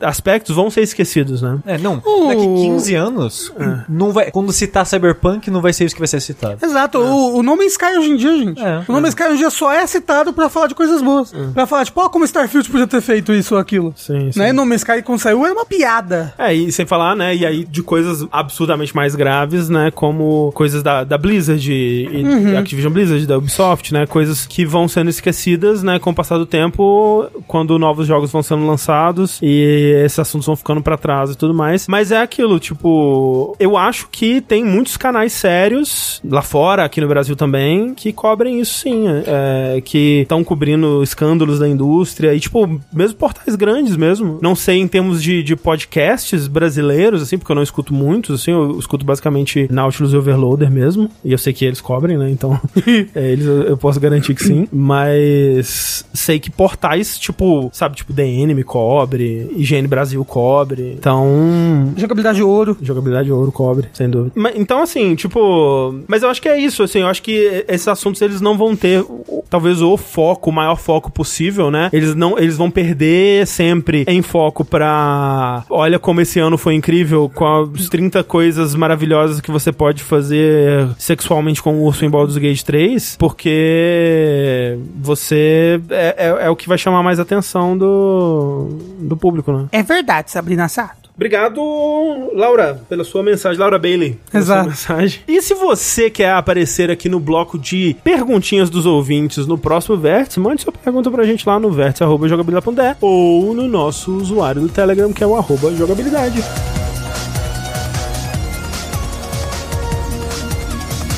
Para o nosso próximo bloco de notícias. Eva, quanta coisa nesse vértice, não é mesmo, gente? Vocês não querem pular o próximo jogo? Tem mais um jogo pra falar, hein? Vocês não, Não, querem deixar é- pra semana que vem, não? Não, isso sim, é. Não, tem que ser. Tem quase 3 horas já. que alegria. Falta 10 minutos pra 3 horas. De... Vamos lá então. Vamos falar aqui, gente, das pataquadas da Microsoft. Elas continuam acontecendo, não é mesmo? Tem muita coisa esquisita acontecendo dentro da Microsoft ultimamente, né? São os mexicanos. São os mexicanos, malditos mexicanos, trazendo aqui. Talvez, né, até o aumento do, do preço no, no Brasil é, tem a ver com isso, porque, tipo, várias lambanças acontecendo, né, e até uma coisa que a gente acabou não falando na- quando a gente cobriu isso, porque aconteceu um pouquinho depois, é que aqui no Brasil teve um, pelo menos um caso confirmado e outro alegado, pelo menos, de veículos que tiveram que devolver o Xbox da redação que, tava, que tinha sido emprestado pela Microsoft como retaliação, né, por terem supostamente coberto o aumento de preço do Xbox Series S, assim, tipo, uma parada esquisitíssima, né? Sim, sempre, né, o supostamente, né, mas o timing é muito suspeito, né, tipo, assim que cobriu Conveniente o timing. né? o, o- né, cobriu o aumento de Inconveniente, preço. né? É, a Microsoft, a assessoria da Microsoft, sei lá, é, pediu de volta, De volta. os consoles emprestados. Porque, tipo, tem isso, né? Quando lançam o console, em algumas redações, eles fazem ali um. assinam um, um termo ali que eles vão fornecer o console como um empréstimo. Mas é aquela coisa, tipo, eles meio que nunca pedem de volta. Mesmo quando a geração acaba, aquilo meio que fica com a redação, assim, eles Uhum. nunca pedem. E aí, tipo, nesse timing, né, coincidentemente, eles pediram de volta, assim, né? E é muito, é mu- Isso é muito estranho. Muito esquisito. nunca se pede de volta os Muito consoles esquisito. das redações, sabe?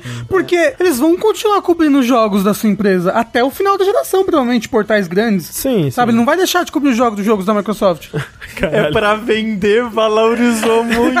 o cara da Microsoft o que? Quanto que tá custando esse Series S? Pede lá. Pede lá que a gente vai vender. Foi isso. E não isso de pedir o console de volta, né? Mas mu- muitas dessas lambanças, né, que estão acontecendo na Microsoft, tipo, como aquilo que a gente falou dos controles de, de terceiros estarem sendo bloqueados e tudo mais, e outras coisas que a gente vai falar aqui, eu acho que pode ter a ver, e isso aqui é especulação, né? Porque eh, não falaram sobre isso, mas eu acho que pode ter a ver com as muitas mudanças que têm acontecido, que aconteceram, na verdade, é na liderança do Xbox que rolou no final de outubro, né? Porque assim que concluiu a compra da Activision Blizzard, rolou uma dança das cadeiras, assim, na liderança do Xbox, que o Matt Booty, o Ma Matheus Bumbum, ele foi de chefe dos estúdios, vice-presidente corporativo para presidente do Game Content é, e presidente dos estúdios. A Sarah Bond, que era vice-presidente corporativa, virou presidente do Xbox. Chris Capocella, que era o chefe de marketing há 32 anos lá, tava trabalhando no Xbox 32 anos, é, se aposentou e foi, foi substituído pelo é, Takeshi Numoto, dentre outros, o- outros cargos aí. É, Matheus Bumbum, gente, Matt Booty, o nome do cara. Pelo amor de Deus. Miss Bumbum, Heitor. E assim, né, tipo, ainda o Phil Spencer como CEO do Xbox é acima de, de todos, mas, né, muitos cargos abaixo dele é, mudando, né, sendo atualizados ali. É, então, muito do que pode ter acontecido, e, e isso é uma coisa comum de acontecer, é que, tipo, chega a pessoa nova no cargo, aí ela vê, peraí, como é que a gente tava fazendo isso aqui mesmo? Não, pera, como, vamos mudar isso aqui. Como é que, como que isso aqui tava acontecendo? Vamos mudar. E a pessoa às vezes não entende que, ah, isso aqui tava desse jeito por causa de uma cultura corporativa que era assim, ou por, por esses outros motivos e tudo mais. Talvez a mudança de preço no Brasil tenha vindo de alguma coisa por aí. É... A essa altura a gente sabe se foi só o Brasil ou teve outros países? Então, desse, do jeito que aconteceu no Brasil, foi só no Brasil. Teve um aumento de preço no Game Pass na Argentina e na. Um outro país, esqueci. Um outro país. Paraguai. Mas que Mentira, trocou, aumentou o preço quase 100% ou mais de 100% Caralho. assim. Caramba! É, mas por conta da desvalorização da, da moeda nesses países, né? Que realmente tá absurdo. Turquia, obrigado. E não é o caso do Brasil. Que não foi o caso do Brasil, exato. Que, tipo, no caso da Argentina e da Turquia, é, tipo, é absurdo, né? Muito triste, né? Que esteja aumentando tanto o preço assim, mas é uma, uma consequência clara do, do mercado, né? Tá acontecendo no, no país como um todo. No Brasil não teve uma, uma, uma causa-consequência tão direta assim pra isso ter acontecido. Por isso que é tão misterioso, né? Eu vi, mandaram pra gente uma teoria de que isso estaria acontecendo no Brasil porque as pessoas viram que o, o brasileiro comprava o Xbox Series S e só assinava o Game Pass e não comprava jogo. E aí, tipo, pera aí, gente, não estão comprando jogo? Vamos, vamos tirar a máquina de Game Pass do brasileiro. E eu não acho que seja isso. Tipo, não tem, não tem evidências pra que seja isso. Primeiro que eu acho que se for esse o caso, o, o Brasil não é o país que, é o único país que faria isso. É. Porque, tipo, tem, tem mercados mais, mais complicados do que o Brasil. Tipo, a, a economia da Argentina, por exemplo, tá pior do que a do Brasil atualmente, assim. Então, se, se for um país pra, pra se depender mais do Game Pass, a Argentina também estaria dependendo. E o Xbox Series S lá. Mas aumentaram o preço lá Não, mas também. sim, mas Hum. por consequência da moeda, Sim, né? sim, Não- sim. É, é diferente. E até aí, comprar o Series S pra usar só o Game Pass, tá comprando algo da Microsoft e usando o sistema. Usando a assinatura, né? É. Exato. Agora não vai comprar e não comprou, não tem assinatura. É. Exato. Não, e tipo, é, é aquilo. Essa teoria pressupõe que o Xbox, que o Game Pass, ele não se sustenta por conta própria, né? O que pode ser o caso, porque a gente conhece várias, né, serviços de assinatura que operam no prejuízo e ficam esperando algum milagre acontecer, alguma coisa assim. A gente sabe que isso acontece, mas não é o que a Microsoft fala, né? Tipo, a Microsoft não libera números, mas ela já disse muitas vezes, muitas, muitas vezes, que o, o, o Game Pass é altamente lucrativo. Não só por conta do valor das assinaturas, mas por conta das compras e microtransações que acontecem dentro dos jogos do Game Pass, né? Que as pessoas compram microtransação, compram DLCs, compram O jogo. é, o, o- depois compra o jogo, compra atualização, compra Battle Pass e os caralho, né? Então, Eu nunca faria isso. Porque a Microsoft lançou uma pesquisa nos primeiros anos falando: os jogos estão vendendo mais. Os jogos que participam do Game Pass estão vendendo mais. Porque eles têm o desconto lá de sei lá, Sim, sim. 20%, não lembro quanto que é por estar no Game Pass, e as pessoas compram, porque quando sair a pessoa quer ter o jogo depois. é, a então, pessoa quer ter as coisas que ela fez no jogo também, sabe? É, então eu não, não acho que seja esse o. Essa, não acho que essa teoria tenha.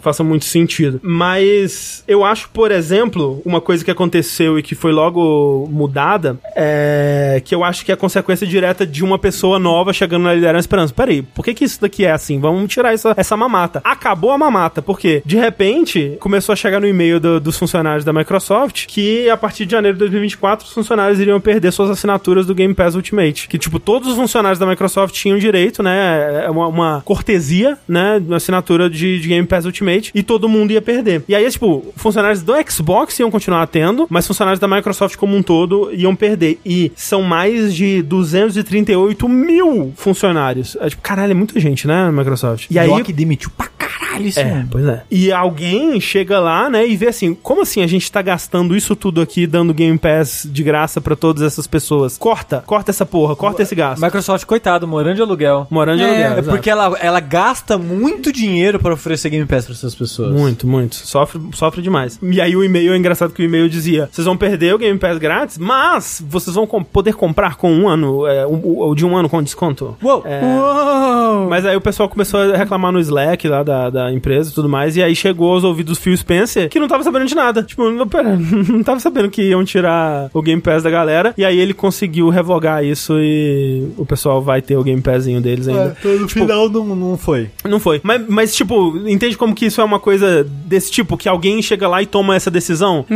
E, e- e é interessante ver isso, como que é- é- essas lideranças são voláteis, né? Como que basta trocar uma liderança pra mudar uma cultura de uma empresa, se, se não tiver alguém lá pra manter o equilíbrio dessas coisas, assim. Como que alguém com uma ideia diferente de como as coisas podem ser operadas pode mudar completamente, né? Os rumos de, de como as coisas são feitas, assim. Outros rumos, né, que a Microsoft tá levando, que são rumos do futuro dos videogames que está chegando aí, são os rumos de jogos por IA, né? Ah, não. Que é o futuro, Rafa. Não, não tem. Não adianta, você pode lutar contra, mas eles estão vindo aí. Você vai jogar jogos no futuro feitos pelos próprios jogos. Os humanos não vão mais criar jogos. É. Eba!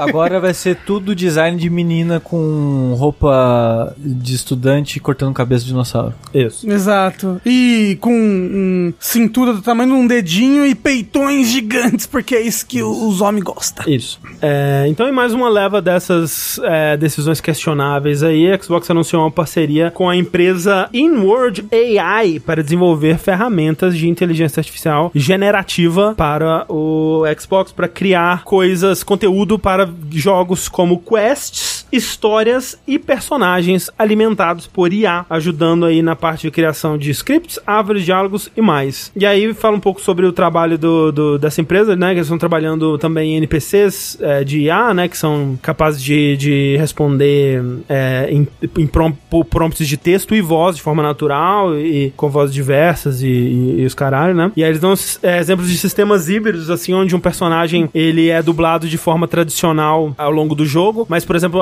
no- numa, numa situação de combate, ele consegue ter uma voz gerada por IA ali, da mesma voz, no caso. Nossa, mas isso é, é um passo pra, tipo, demitir todos os dubladores, onde sabe? Nossa. consegue, né, é, fazer um comentário mais específico sobre, sobre o que tá acontecendo. E é aquela coisa, né? A gente já falou sobre isso aqui antes, mas é aquilo, tipo, essas ideias, elas parecem muito interessantes, né? Tipo, a- a- você misturar, colocar, ajudar os desenvolvedores usando ferramentas de IA, tirando parte da, da, da, da parte mais mecânica, chata da, da criação, substituir isso por algumas coisas que dá pra você agilizar com essas ferramentas, você colocar essas situações onde seria impossível de um, um ser humano criar é, quantidade suficiente de respostas e colocar isso pra isso ser gerado lá na frente com um algoritmo e tudo mais, porra, é muito legal. Tipo, tem muito potencial, tem consigo ver isso sendo bem utilizado em jogos pra coisas realmente legais. O lance é que a, a indústria não está preparada pra lidar com isso de uma forma saudável, né? Tipo, Exato, a indústria não, né? O mundo. o mundo, é exato. Não é só a indústria de videogames que tá sofrendo com inteligência artificial, né? É porque a gente vê, por exemplo, que os dubladores, né, é, os atores de voz e atores de videogame no geral, estão atualmente negociando contratos, né? A gente até comentou sobre isso aqui, que eles estão atualmente negociando é, sobre coisas que incluem o, o uso de IA em jogos, né? O uso da aparência deles e, e a voz deles e tudo mais, pra, né, uso no futuro e, e tudo mais. E eles autorizaram, voltaram para autorizar uma greve caso essas, é, essas negociações encontrem um impasse e a gente vai ver se vai rolar realmente essa greve dos atores de jogos. Mas, tipo, e escritores e artistas, né? Esse pessoal não tá organizado o suficiente pra uma greve, né? Tipo, a, a indústria de videogames e o mundo, né? Não tá organizado o suficiente pra lutar contra essa invasão, digamos, essa a chegada dessas empresas e a rápida tomada de espaço que tá rolando, né? E, e- e a, e a defesa do, do lugar que eles têm nesse mundo, né? E é meio assustador, né? O futuro é assustador. E triste. E quente. Porra, podia ser tudo isso, mas podia não ser quente, né? Caramba. É tudo isso. Se Não. fosse tudo isso e pelo menos fresquinho, É. dava uma ajuda já. Pô, Frostpunk me deu tanta esperança. Frostpunk tinha uma visão do futuro tão Tão bonita. boa, né? Tão alegre, Eu jogava Frostpunk e falava, ah, pô, o futuro vai ser bom. né? Tudo que eu quero tá ali. Futuro- Até que a gente conseguiu levar o planeta Terra pra um lugar legal. É, o Frostpunk 2, o twist vai ser esse, né? No centro vai ser tipo uma geladeira, um ventilador em cima Isso. e as pessoas derretendo em volta. É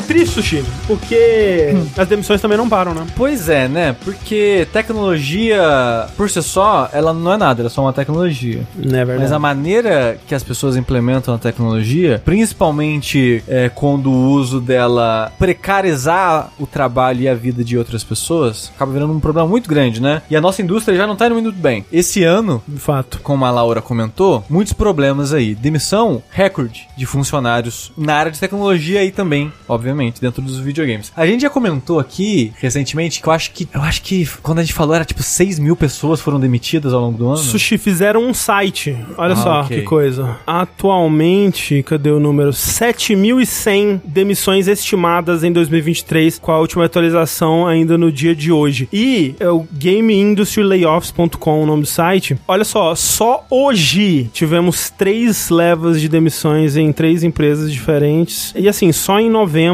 é isso tudo aqui, olha, se for olhar, Caralho. é muita demissão, é muita demissão. E pegando só é, empresas de, de videogames, De videogame. né? E aqui E dá pra ver, dá pra, eles, fa eles fazem um gráfico aqui, né? Que dá pra ver as áreas mais afetadas, né? E até que tá bem dividido, assim, de certa forma, né? Tá muito, muitas áreas se fudendo igual, né? Então, a, as áreas que... A área que mais se fudeu é a área do online, é 22%. Publishers, 20%. Console, 20%. E tech, é 18%. 10% mobile, 5% a AR e VR e 5% indie. Sabe o que é foda? Pra onde essas pessoas vão? Porque se toda empresa tá demitindo, É. Eles vão fundar várias empresas indies agora e se livrar dessa indústria. Sabe que é. Ó, tá. V- vamos aqui pra rodada de demissões de notícias. A Amazon, essa pequena empresa indie que não tem dinheiro nenhum, Não tem, não consegue. vai demitir 180 funcionários do seu setor de jogos. Aí o setor de jogos é um pouco abrangente porque ele, a Amazon ela vai encerrar duas coisas que ela fazia. Duas iniciativas. Duas iniciativas. Uma delas era um canal da própria Amazon pra Twitch focado em jogos. De múltiplas maneiras de jogo online, coisas competitivas, mini campeonatos, Que é coisas o, do tipo. o Crown Channel, que eu nunca tinha ouvido falar. Eu nunca tinha ouvido falar, entrei pra ver qual é que era e tem muito view. E olha que a Twitch é da Amazon. Pois é. Se ela quisesse botar isso daí na primeira página todos os dias. Ah, e provavelmente botava. E, inclusive, saiu uma matéria da, da Bloomberg, eu acho, falando que eles inflavam o número de views. Ah. Faz sentido agora. Mas então, a Amazon vai encerrar o Crown, o Crown Channel, não vai existir mais. E um aspecto, um serviço, uma iniciativa aí da Amazon que eu não fazia que existe, que existia e até agora eu não entendi direito o que, o que fazia. Você não sabia. Não sabia. Continuo sem saber e não vou saber pra nunca mais. Que é o Game Growth. Você sabe o que é o Game Growth, André? Eu li sobre e eu entendi. Por favor, me explique, porque eu fiquei confuso. Era uma iniciativa da, da Twitch pra trabalhar com publishers de jogos pra encontrar é, au- audiências na Twitch pra jogos pequenos, encontrar criadores pra jogar jogos pequenos e encontrar audiências pra esses jogos. É- era aquela parada, tipo. Como é que era? Como é que era o mesmo termo? De. Bounty? Não sei. Será? Não Você sabe o ideia. sistema de bounty, né? Da Twitch. Não, o que, Que, que é às isso? vezes tá, tem um jogo que tá fazendo um bounty que você. Que é basicamente Tipo faz- de drop? Sistema de drop? fazer live do jogo jogando Ah, ele. talvez fosse isso, é, talvez. Que eu, eu acho que é bounty o termo, não era, chat? Mas eu acho que era mais personalizado, assim, de ir no, na publisher, né, e tal. É, Bounty não são jogos pequenos. Era mais de encontrar é, au- audiência pra, pra jogos menores e tal. assim. É. Normalmente bounty é tipo, ah, sei lá, saiu Assassin's Creed novo, a Ubisoft tá fazendo essa parada de bounty, faz uma live de 4 horas do jogo e ganha, sei lá, 100 dólares. Caramba, quero! Eu não sei o valor exato, tô chutando. Não, eu quero aqui, 100 tá? dólares agora. Por favor. Mas. Mas eu achei, achei meio triste, né, que no, no e-mail onde eles falaram que ia encerrar essas, dois, essas duas iniciativas e demitindo 180 pessoas no processo, eles falaram assim, ah, a gente foi ver Estatística. estatísticas e tudo mais, e a gente viu o que, que o assinante do Prime quer mesmo. Eles não querem é, canal da Crown Channel, eles não querem que a gente invista em jogos indies pequenos, eles querem é jogo grátis. Então a gente vai investir em dar jogo grátis pros nossos assinantes do Prime e é isso que a gente vai focar o nosso dinheiro daqui pra frente. Eles falaram isso na cara dura. A gente tá demitindo 180 pessoas, encerrando essas duas coisas Pra dar jogo grátis. pra investir em jogo grátis. É isso.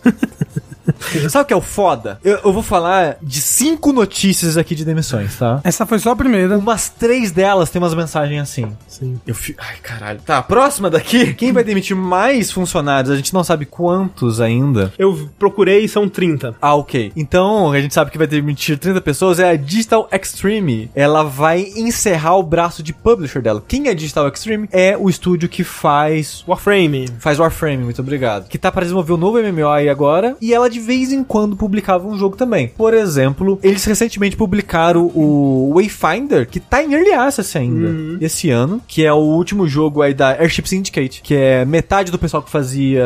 Darksiders. Darksiders, exatamente. É, que fez o jogo de RPG de LoLzinho, que saiu acho que ano passado, dois anos atrás. É, eles, devo, eles entregaram, né? Toma, toma aqui a IP, deram a IP pra Airship Syndicate e encerraram o, o, o braço de publisher deles e vão demitir 30 pessoas aí. Então tem mais essas, essa leva de demissões. A Unity, pra surpresa de ninguém, também irá demitir algumas pessoas. Possivelmente. Fique aí aguardando pra saber, né? É. Fica aí esse mistério, porque eles divulgaram o resultado do, do relatório de resultados do terceiro trimestre de 2023, e aí teria uma parte no relatório onde eles divulgariam, tipo, ah, o que, que a gente pla- planeja fazer no próximo trimestre e tal. E aí eles meio que falaram, ah, difícil dizer, porque a gente vai ter uma estru- reestruturação grande aí em breve, né? Agu- Aguarde e confie, né? Então eles disseram assim: estamos avaliando a estrutura de custos adequada que se alinhe com um portfólio mais focado. Estamos agindo rapidamente e esperamos tomar decisões finais nas próximas semanas. Isso provavelmente incluirá a descontinuação de determinadas ofertas de produtos, a redução da nossa força de trabalho e a diminuição da nossa presença física em escritórios. Chega a ser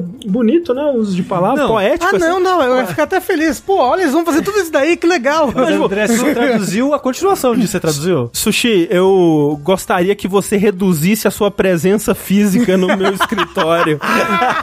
Caralho, é até bonito. Não, não traduzi. O que, que mais que ele disse? É, é porque essa mensagem da, da Unity é meio incerta e colocada dessa forma porque ela saiu num comunicado pros investidores nesses relatórios de final de trimestre. E obviamente é mensagem pro investidor. Então tem que falar, tipo, ah, a gente vai demitir essas pessoas, mas porque é bom. vai bom, dar é legal. lucro, vai ser show. Aí o CEO temporário, que tá no lugar do John Ricciello, é o James Whitehurst. O cara da IBM. Era da IBM? Ele era. Eu, eu não traduzi certinho aqui, mas de supetão é basicamente tipo: essa é uma oportunidade Nossa, da uma gente oportunidade. crescer, da gente ser uma empresa mais leve, dinâmica e ágil pra reagir ao mercado. Que raiva, cara, que eu tenho disso, filho da puta. Maravilhoso. Perfeito. Aí- Deve estar deve tá um clima muito gostoso lá, tipo, pensando, pô, quem será que vai. que vai. como é que é? Que vai diminuir a presença no escritório que semana que vem, hein? Nossa, adoraria reduzir minha presença Presença. física nesse escritório.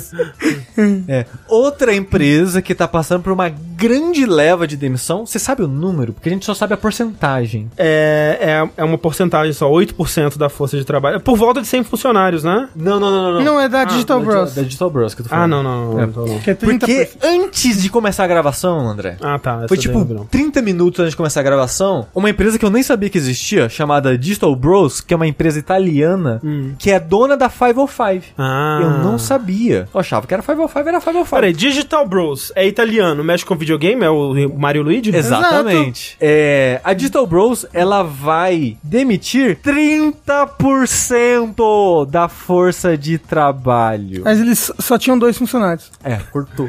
Um deles perdeu um braço. É o. Peraí, 30% de 2? Pera, calma que eu vou fazer a matemática, gente. Não me apressem que eu vou conseguir, calma. Sim. É. Dois terços de um, é isso? Que? Ah, difícil demais matemática. 60% de um. Dois terços É? de um, né? Ok, yes! Então, É. Yes! Vai perder um bracinho. É. Mas bem, não sou- Eu- como o Sushi falou, a gente não sabe quais são os números É, a gente não- exatos, né? Só sabe a porcentagem. 30% de uma empresa que é uma publisher, né? Porque a 505 há muito tempo não desenvolve jogos por conta própria, né? Ela é uma publisher. Então isso pode ser 30 funcionários, pode ser 50 funcionários, 100 funcionários. A gente não sabe a escala da 505. Porque ela não é uma publisher de porte gigante, né? Ela publica mais jogos de médio investimento. Então, 30%. De qualquer forma, é coisa pra caralho. Sim. E por último, uma leva de demissões que a gente não relatou semana passada. Acumulou. E acumulou pra essa que é a da Band. Não o canal de televisão, rede de transmissão brasileira, mas a empresa, o estúdio que desenvolve Destiny. Ah, grande. Que é da Sony, né, hoje, em dia. da Sony. Da Sony, exato. que ela vai demitir 100 funcionários, que equivale a 8% do estúdio. Nossa, é muita gente. Pesado, pesado, pesado. A empresa, né, a Band tava num comunicado interno, comentou, já comentou brevemente há um mês atrás, antes de anunciar as demissões, que eles estão atrás nas previsões de lucro, de, de renda, em 45%. Então eles estão a, a é, 45% abaixo da expectativa do que, sei lá, a Sony tinha aí de lucro é, pra Band. Mas sim, já tá com uma expectativa altíssima, né? Porque, nossa Ah, senhora. não, a Sony pagou rios de dinheiro pelo estúdio. É, mas ah, assim, depois, né, saíram várias matérias sobre isso, inclusive uma da Forbes com, conversando com, a- com as pessoas internamente lá. E uma das coisas é que essa- essas previsões, elas não eram muito estratosféricas, não. Elas eram bem realistas. E o lance é que os resultados da última expansão, que é o Lightfall, é que foram muito aquém, assim. Tipo, foi uma expansão que ela vendeu bem, mas ela foi tão, tão mal recebida que eles perderam muito da base de jogadores dele, assim. Tipo, Caralho. e eu não acompanho, né? Obviamente não acompanho super de perto, mas Destiny, pelo que eu ouço falar, pouco que eu vi, tá um inferno de microtransação, assim, tá Nossa! terrível, assim. Porque, tipo, Destiny virou free to play em 2019? Não tem tanto, tanto tempo assim, não, né? Tipo, Assim, em- 2019 tem bastante É, tempo já. É assim, bom. uns Quatro anos. Não, foi. ah, 2019 foi ano passado. é verdade, né? É. 2020 não acaba mais. Durante um bom tempo eles tiveram microtransações, só que eram microtransações de cosmético, né? Então você comprava skin, corzinha, negocinho, né? Era muito coisa Coisinha. de cor, mas... É, e aí, só que aí eles começaram a ter a parada do do Season Pass lá, do Battle Pass, sei lá, da porra, né? Que é aquela, aquela, naquele esquema meio Fortnite, assim. Eu não sei desde quando que eles ti- tiveram isso, mas eu acho que já tem bastante tempo, né? Talvez até desde o Destiny 1, não sei. Mas que você, jogando, né, você conse- conseguia ter ponto suficiente pra avançando e liberando as coisas, né? Pra você ir acompanhando a temporada, né? Eu acho que no 2 já lançou com coisa nesse É, sentido. e, e jogando sem, sem ter que pagar, né? Então, quando ele lançou como free to play, você conseguia jogar sem, sem gastar e você ia gastar quando você ia comprar as temporadas. Só que você tinha um conteúdo grátis lá pra você jogar é, a base, né? Só que esse conteúdo, à medida que eles vão lançando mais e mais pacotes, ele vai ficando cada vez mais limitado, né? Então, tipo, ele meio que não é muito mais um jogo free to play hoje em dia, ele é mais como um free to try, assim, porque se você quiser jogar com outras pessoas, meio que você vai ter que comprar pelo menos algum pacote. E é super confuso como que você compra esses pacotes, assim, tipo, não tem um- uma compra que você pode fazer pra estar atualizado no- nos pacotes todos e Não tal. é igual Final Fantasy XIV, que se você comprar a última expansão, você tem É, todas. Não é. Você tem que ver, tipo, comprando os bundles, caralho, lá, é super confuso. O Elder Scrolls é assim, confuso. Você tem que comprar as expansões. Pelo menos da última vez que eu fui tentar jogar o Elder Scrolls Online, tinha que comprar cada expansão. Mas é porque também cada expansão é meio que uma área do mapa pra você ir, é né? ruim, né? É, é É. esquisito. Tipo, É. divide muito a comunidade, eu acho. É, De é- fato, é de fato. E aí o pior é que eu acho, e eu acho que isso foi uma coisa que começou. Foram que que- apagam conteúdos antigos. Antigos lançados, é. É. Tipo que você não pode mais jogar campanha do Destiny 2, É né? muito bizarro isso, né? Isso é muito bizarro. Mas é, e aí o que, eu, o que eu. Pelo que eu entendo, talvez o chat possa corrigir. Que eles começaram a fazer recentemente, que aí transformou o jogo num pay to win, é que agora lançou o Season Pass novo lá, Battle Pass, não sei como é que chama. Você já pode comprar, você pode pagar 100 dólares pra liberar tudo imediatamente. E aí você já tem todos os itens, e aí tem item de, de drop raro, tem item de, de, de coisa de raridade absurda, arma e os caralho, assim. É coisa pra você. Porque tem agora uma parada que você equipa na arma pra poder ter a arma com os, os melhores status e tal, assim. Coisas desse tipo que você pode pagar pra, pra ter mais, mais rápido, assim. Pra que jogar se você pode só pagar pra ter É. tudo dentro do jogo? E aí tem, tipo, tem umas armas que, tipo, se você dropa essa arma, você tá completamente desbalanceado no PVP, por exemplo. Só que você pode pagar esses 100 dólares e ter ela. É, exato. Então, tipo, você você tem, tem essa essa vantagem muito absurda se você paga esses 100 dólares logo de cara, assim, sabe? E desbalanceia completamente o, o, o jogo. E, e eu, se eu não me engano, começou, veio com, ou com o Lightfall ou em alguma das temporadas que veio junto é, do Lightfall, pelo que eu entendo. É, o pessoal tá falando que isso começou depois da Sony. Se já É. tava na- nos planos da Band começar a fazer isso antes É. ou não, é difícil dizer, né? A essa altura. Mas, falando sobre expansões, a próxima expansão do Destiny 2. Shape final. O shape final, né?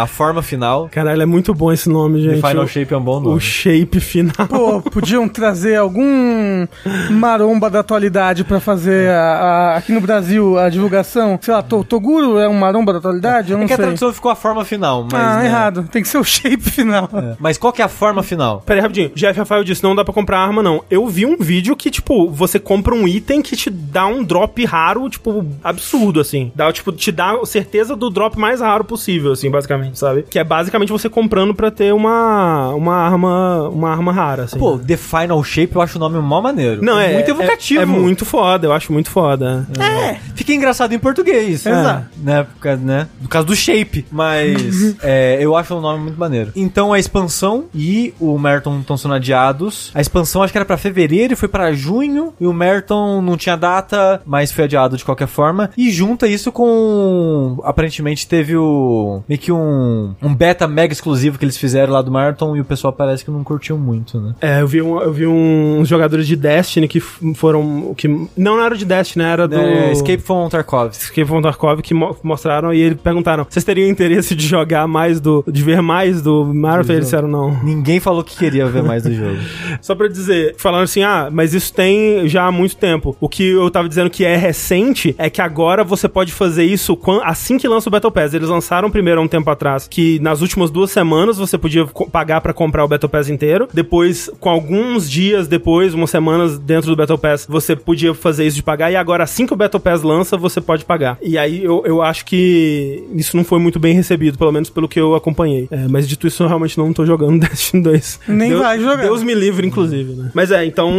Então é isso. Band demitindo muita gente. É, 100 pessoas né, desempregadas aí. Uma coisa de- dessa parada das demissões da Band que aconteceu é que quando perceberam que a situação tava ficando tensa lá, né? O CEO Speed Parsons, eles entraram nesse modo corte de custos, né? E eles e outros executivos abriram mão de, de seus bônus e tudo mais, cortaram custos de viagens e coisas assim. Tipo, Meio que congelaram aumentos e contratações na empresa pra meio que, tipo, a gente vai manter os custos bem baixos pra passar por isso aqui e tal. Só que mesmo assim eles tiveram que fazer as demissões e eles teve uma parada que muita gente que tinha ações ainda pra receber da empresa perderam essas ações, né? Porque eles tinham as ações num esquema de vesting, né? Que você tem as ações meio que prometidas pra você, mas pra isso você tem que ficar na empresa, né? Então, tipo, é, é meio que pra garantir que você vai permanecer na empresa, não vai buscar outras oportunidades fora. Então, à medida que o tempo passa, você vai tendo aos poucos aquelas ações liberadas pra você. Mas aí com a demissão, você Perde é, tudo? Perde tudo. Não é possível. É, é, elas só ganham as ações que já tinham sido liberadas pra elas. Caralho. Então as pessoas não perderam essas daí. Mas, pelo que disseram, as pessoas demitidas vão ter três meses de indenização, rescisão, eba. É bom, três meses pra sobreviver. Ê, que divertido.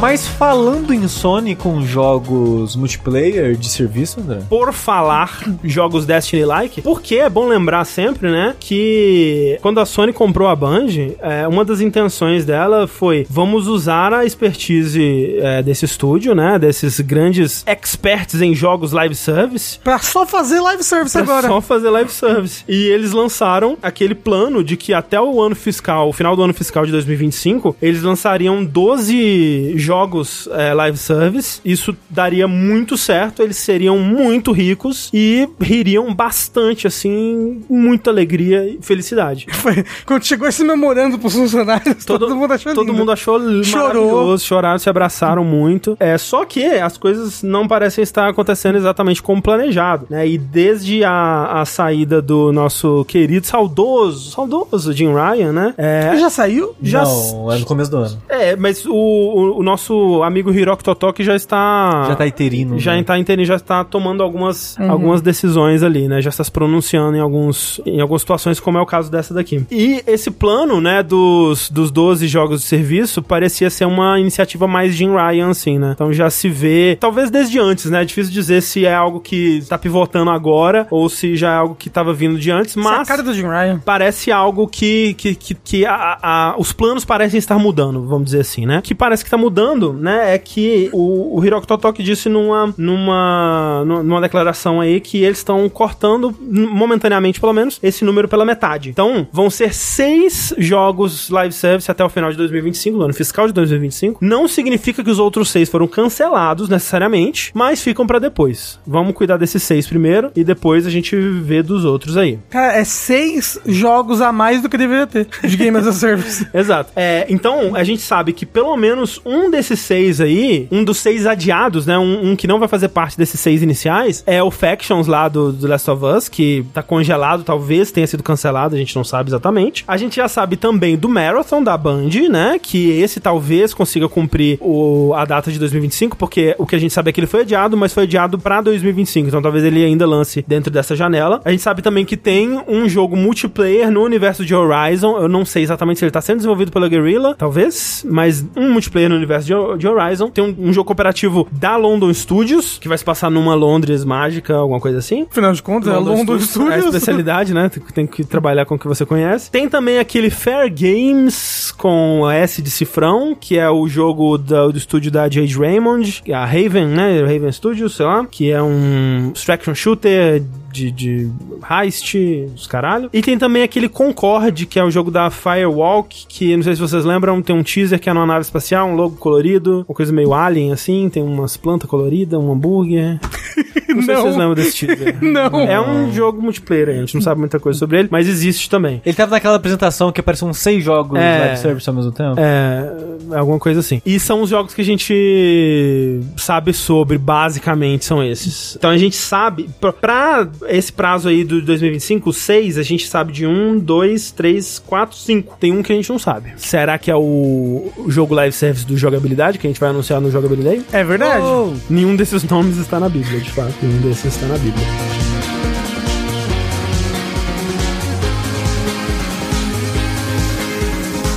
Sabe qual jogo live service não estará na prazo de 2025, até porque não é um jogo, Rafa? Olha só, o jogo que não estará em 2025 porque não é um jogo, foi acho que talvez a pior ponte que você fala. Olha, se não a pior, uma das piores, sem dúvida. É, André, Zelda. Zelda? Por que, André? Zelda, que é um videogame? É um videogame. Como eu falei aqui anteriormente, a gente tá deixando a, a era dos super-heróis no cinema a gente vai entrar na era das adaptações de videogames. A gente teve a, a era de adaptação de livros, uhum. foi 2000 por ali, né? Terceiro dos Anéis, Harry Potter, Eragon, tudo que é adaptar livro. Até hoje. Mas Ainda menos, tem. hoje menos, hein? Uhum. É... Quadrinhos. Aí foi quadrinhos e agora videogames. Videogames estão tão em alta. Exato. E quem diria, nesse final de semana, uhum. agora que passou, foi nesse final de semana, não lembro mais agora. Ah, um dia desse aí. Um dia aí, sete. Dia 14, nossa, faz muito tempo. Há sete dias atrás, uhum, não uhum. foi esse final de semana, foi bastante tempo aí. Um pouquinho depois do vértice passado, na verdade, isso. A Nintendo anunciou uhum. oficialmente uma parceria com a Sony. Sony Pictures. A Sony Pictures, obviamente não com a Sony PlayStation. Zelda no meu PlayStation? Exato. Filme live action de Zelda. Uau. Com produção de Shigeru Miyamoto. E a Viarad.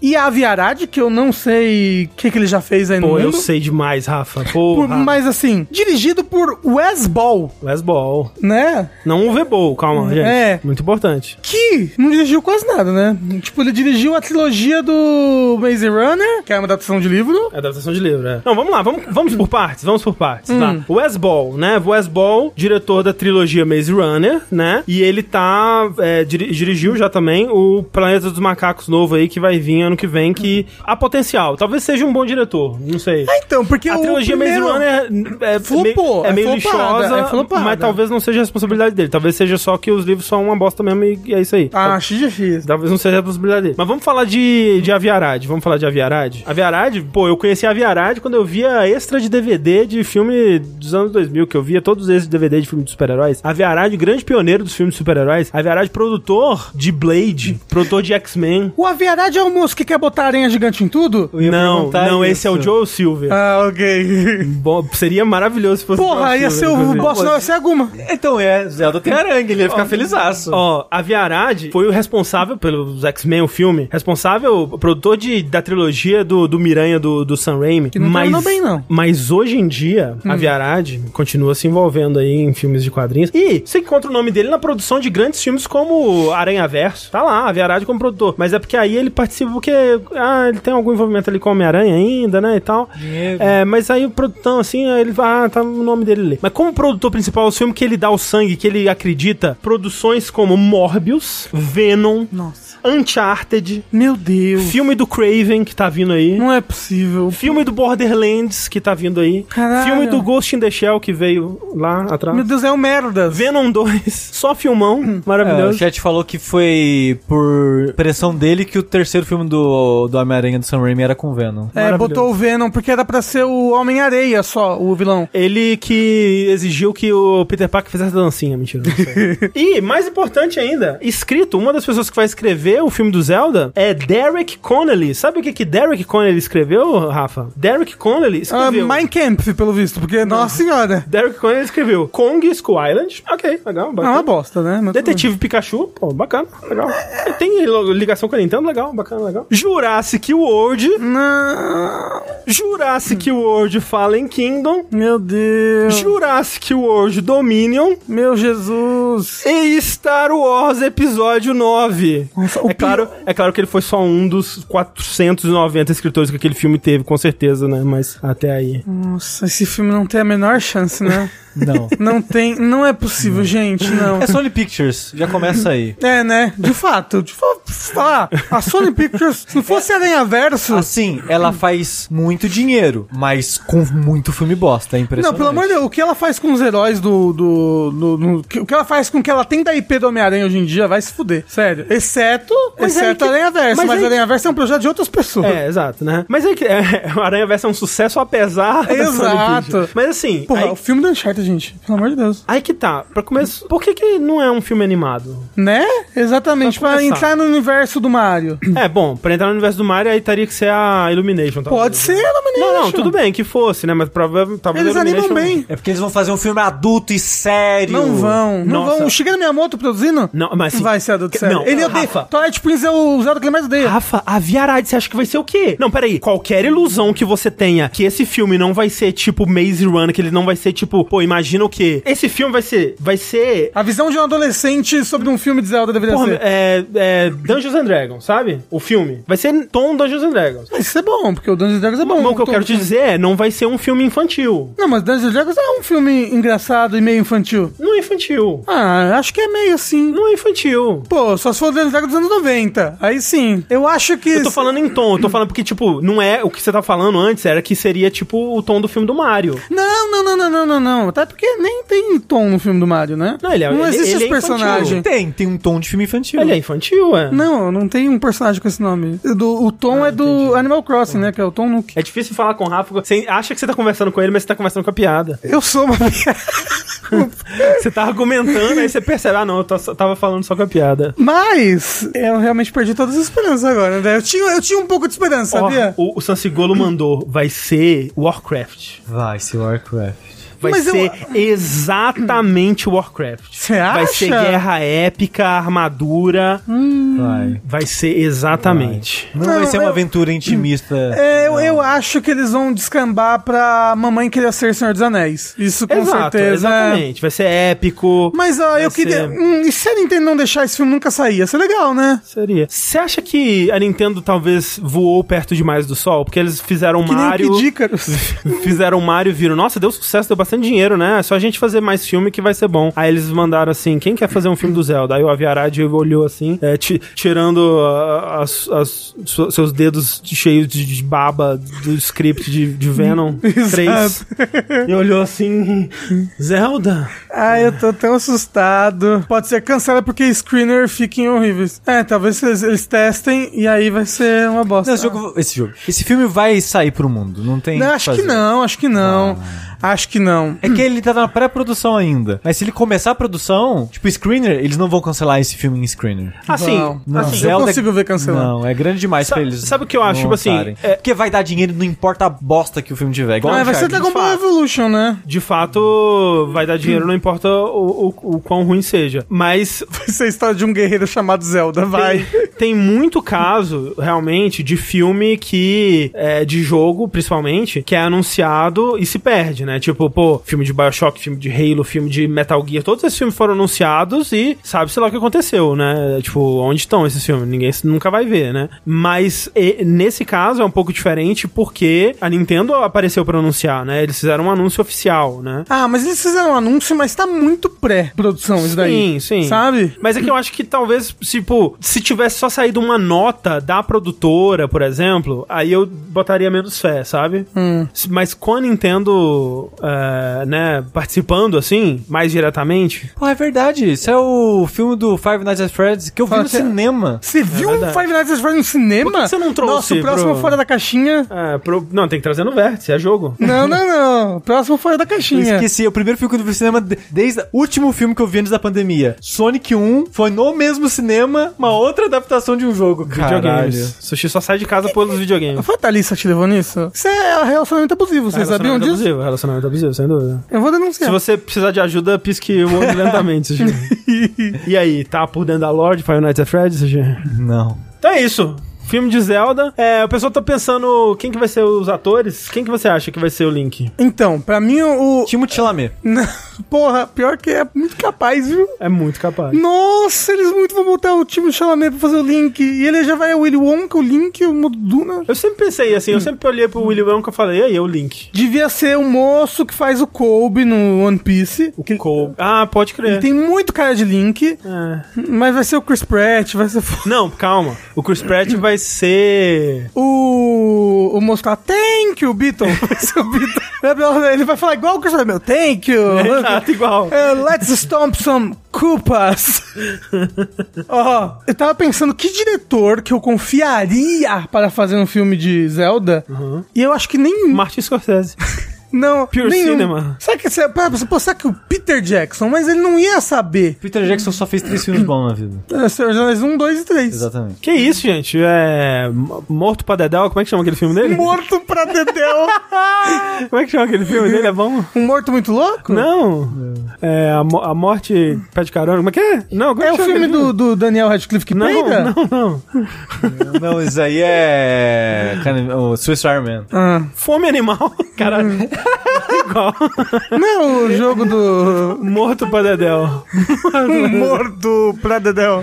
Fome animal. Ah, o King Kong é bom do Peter Jackson, é legal. Você acabou de falar que o Rafa agora, Não, cinco minutos Não, atrás, falou que é ruim. Ele falou do Kong School Island. Ah, É, eu odeio o Kong Skull Island, eu gosto do, do, do Na Kong época do... eu gostei, mas hoje em dia não é tão bom mais não. É, eu sei que o CG é muito ruim. É, de fato. Mas acho que o resto é bom. Ele tem uma vibe legal da Ilha da Caveira. Porque eu vi os Hobbits são ruins, vi aquele Lovely Bone, não é bom também não. Eu não gosto do Skull Island, gente. Não gosto. Não gosto do, do, do, do, do- do tom dele, sabe? Nem tem esse personagem. E o Jerry, você não gosta também não? Qual que é aquele outro lá que é bom? Mas eles não Meu vão. Deus, 3 horas e 44 de verso. Exato, não tem nenhum. É, é tudo ruim, tudo ruim.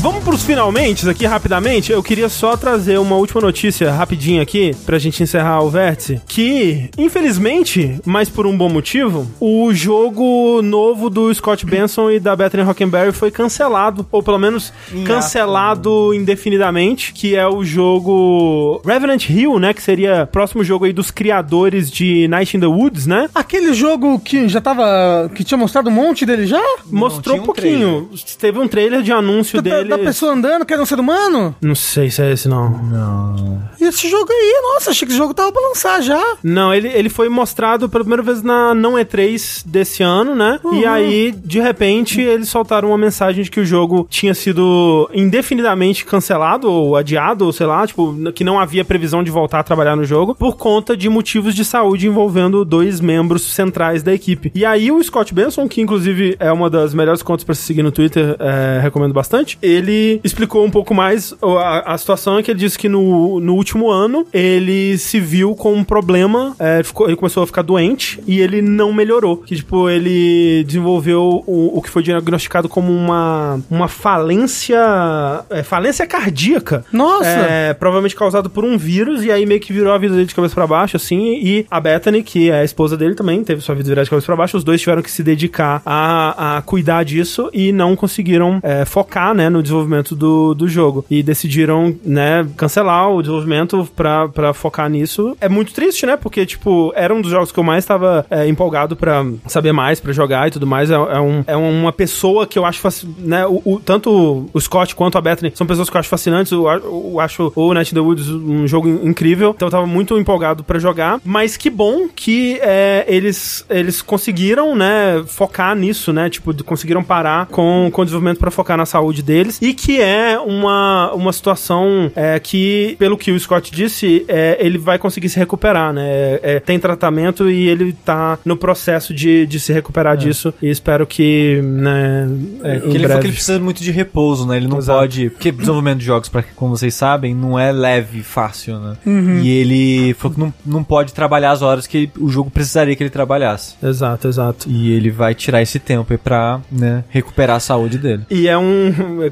É curioso, né? Porque é um jogo que iria tratar, dentre muitas outras coisas, sobre exploração trabalhística, né? É, é revolta, greve e revoluções e dentre outras coisas aí. Que bom que ele, ele conseguiu ter pra si uma, uma condição de trabalho que não exigiu que ele trabalhasse em condições precárias com é, a saúde precária, né? Então. E ele foi tirar um tempinho pra relaxar longe de tudo, né? Porque ele postou foto de um lugar, né, de um céu todo estrelado que não tinha luz artificial por perto. Porra, as fotos dele eu fico pensando, caralho, onde que ele, onde que ele tá? Porque ele, ele tem uma. Ele, ele tipo, desenvolveu hobbies assim de fotografia de astros, né? Então ele tira umas fotos assim de. de- Madonna, Essa. Lady Gaga. mas, mas, mas, mas, André, Madonna e Lady Gaga. São as minhas Astros. referências. Caralho, realmente. É porque eu sou gay? Mas, André, isso do céu, na minha cidade natal, se você fosse em pontos isolados da cidade, o céu ficava daquele jeito. É. E é muito foda. E tem longa exposição também das fotos, né? Sim, mas é porque eu acho que ele tinha equipamento especial também, porque eram umas fotos de muito perto, assim, tipo, caralho, Marte, muito. Ah, Nossa. caralho. Quatro horas. Ah, rapidinho, meus Rapidinho. finalmente. A Nintendo, porque se eu não falar, o pessoal vai ficar bravo, André. Vai ficar bravo. A Nintendo fez um Indie World hoje, hoje, no dia da gravação, e teve um jogo que eu não sabia que existia, que pareceu muito legal, Que foi Blade Chimera. que foi o Blade Chimera, que eu não sei se ele é um Metroidvania, mas é um side-scrolling de ação. Muito que, bonita a Que ele me arte. lembra o que mecanicamente, o que Silhouette Mirage. Silhouette Mirage. Pô, Silhouette Mirage. Silhouette Mirage. O jogo é de PS1 barra Saturn, feito pela Treasure. Treasure? Talvez seja Treasure, não Treasure. sei tá. Ah, é da Ladybug. A Ladybug é que fez o. O Metroidvania do. Do Torro e depois Ah, fez o foi Metroidvania do coisa lá. A arte tava do, me lembrando. Lodos. do Lodos, é.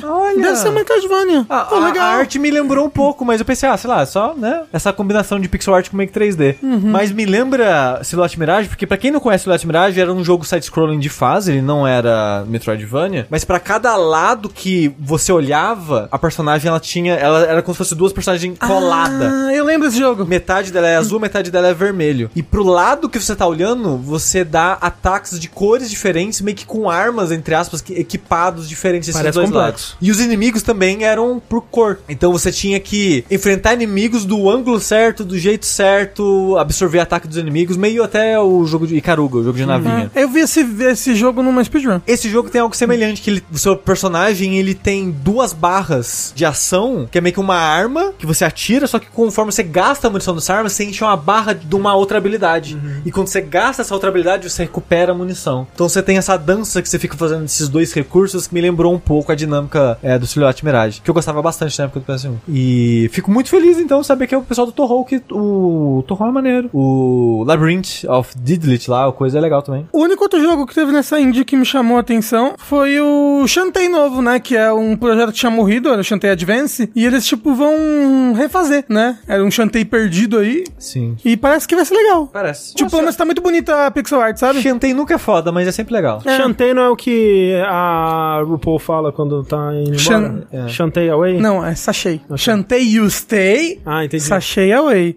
Ou no- na legenda de português de Portugal, ninguém te adora, vai embora. é, vai-te embora, ninguém te adora. Então, como ninguém me adora, o Vértice vai ficando por aqui. Eu sou o André Campos. E eu fui embora. E ninguém me adora. Tchau, tchau, gente. Boa noite. Beijos.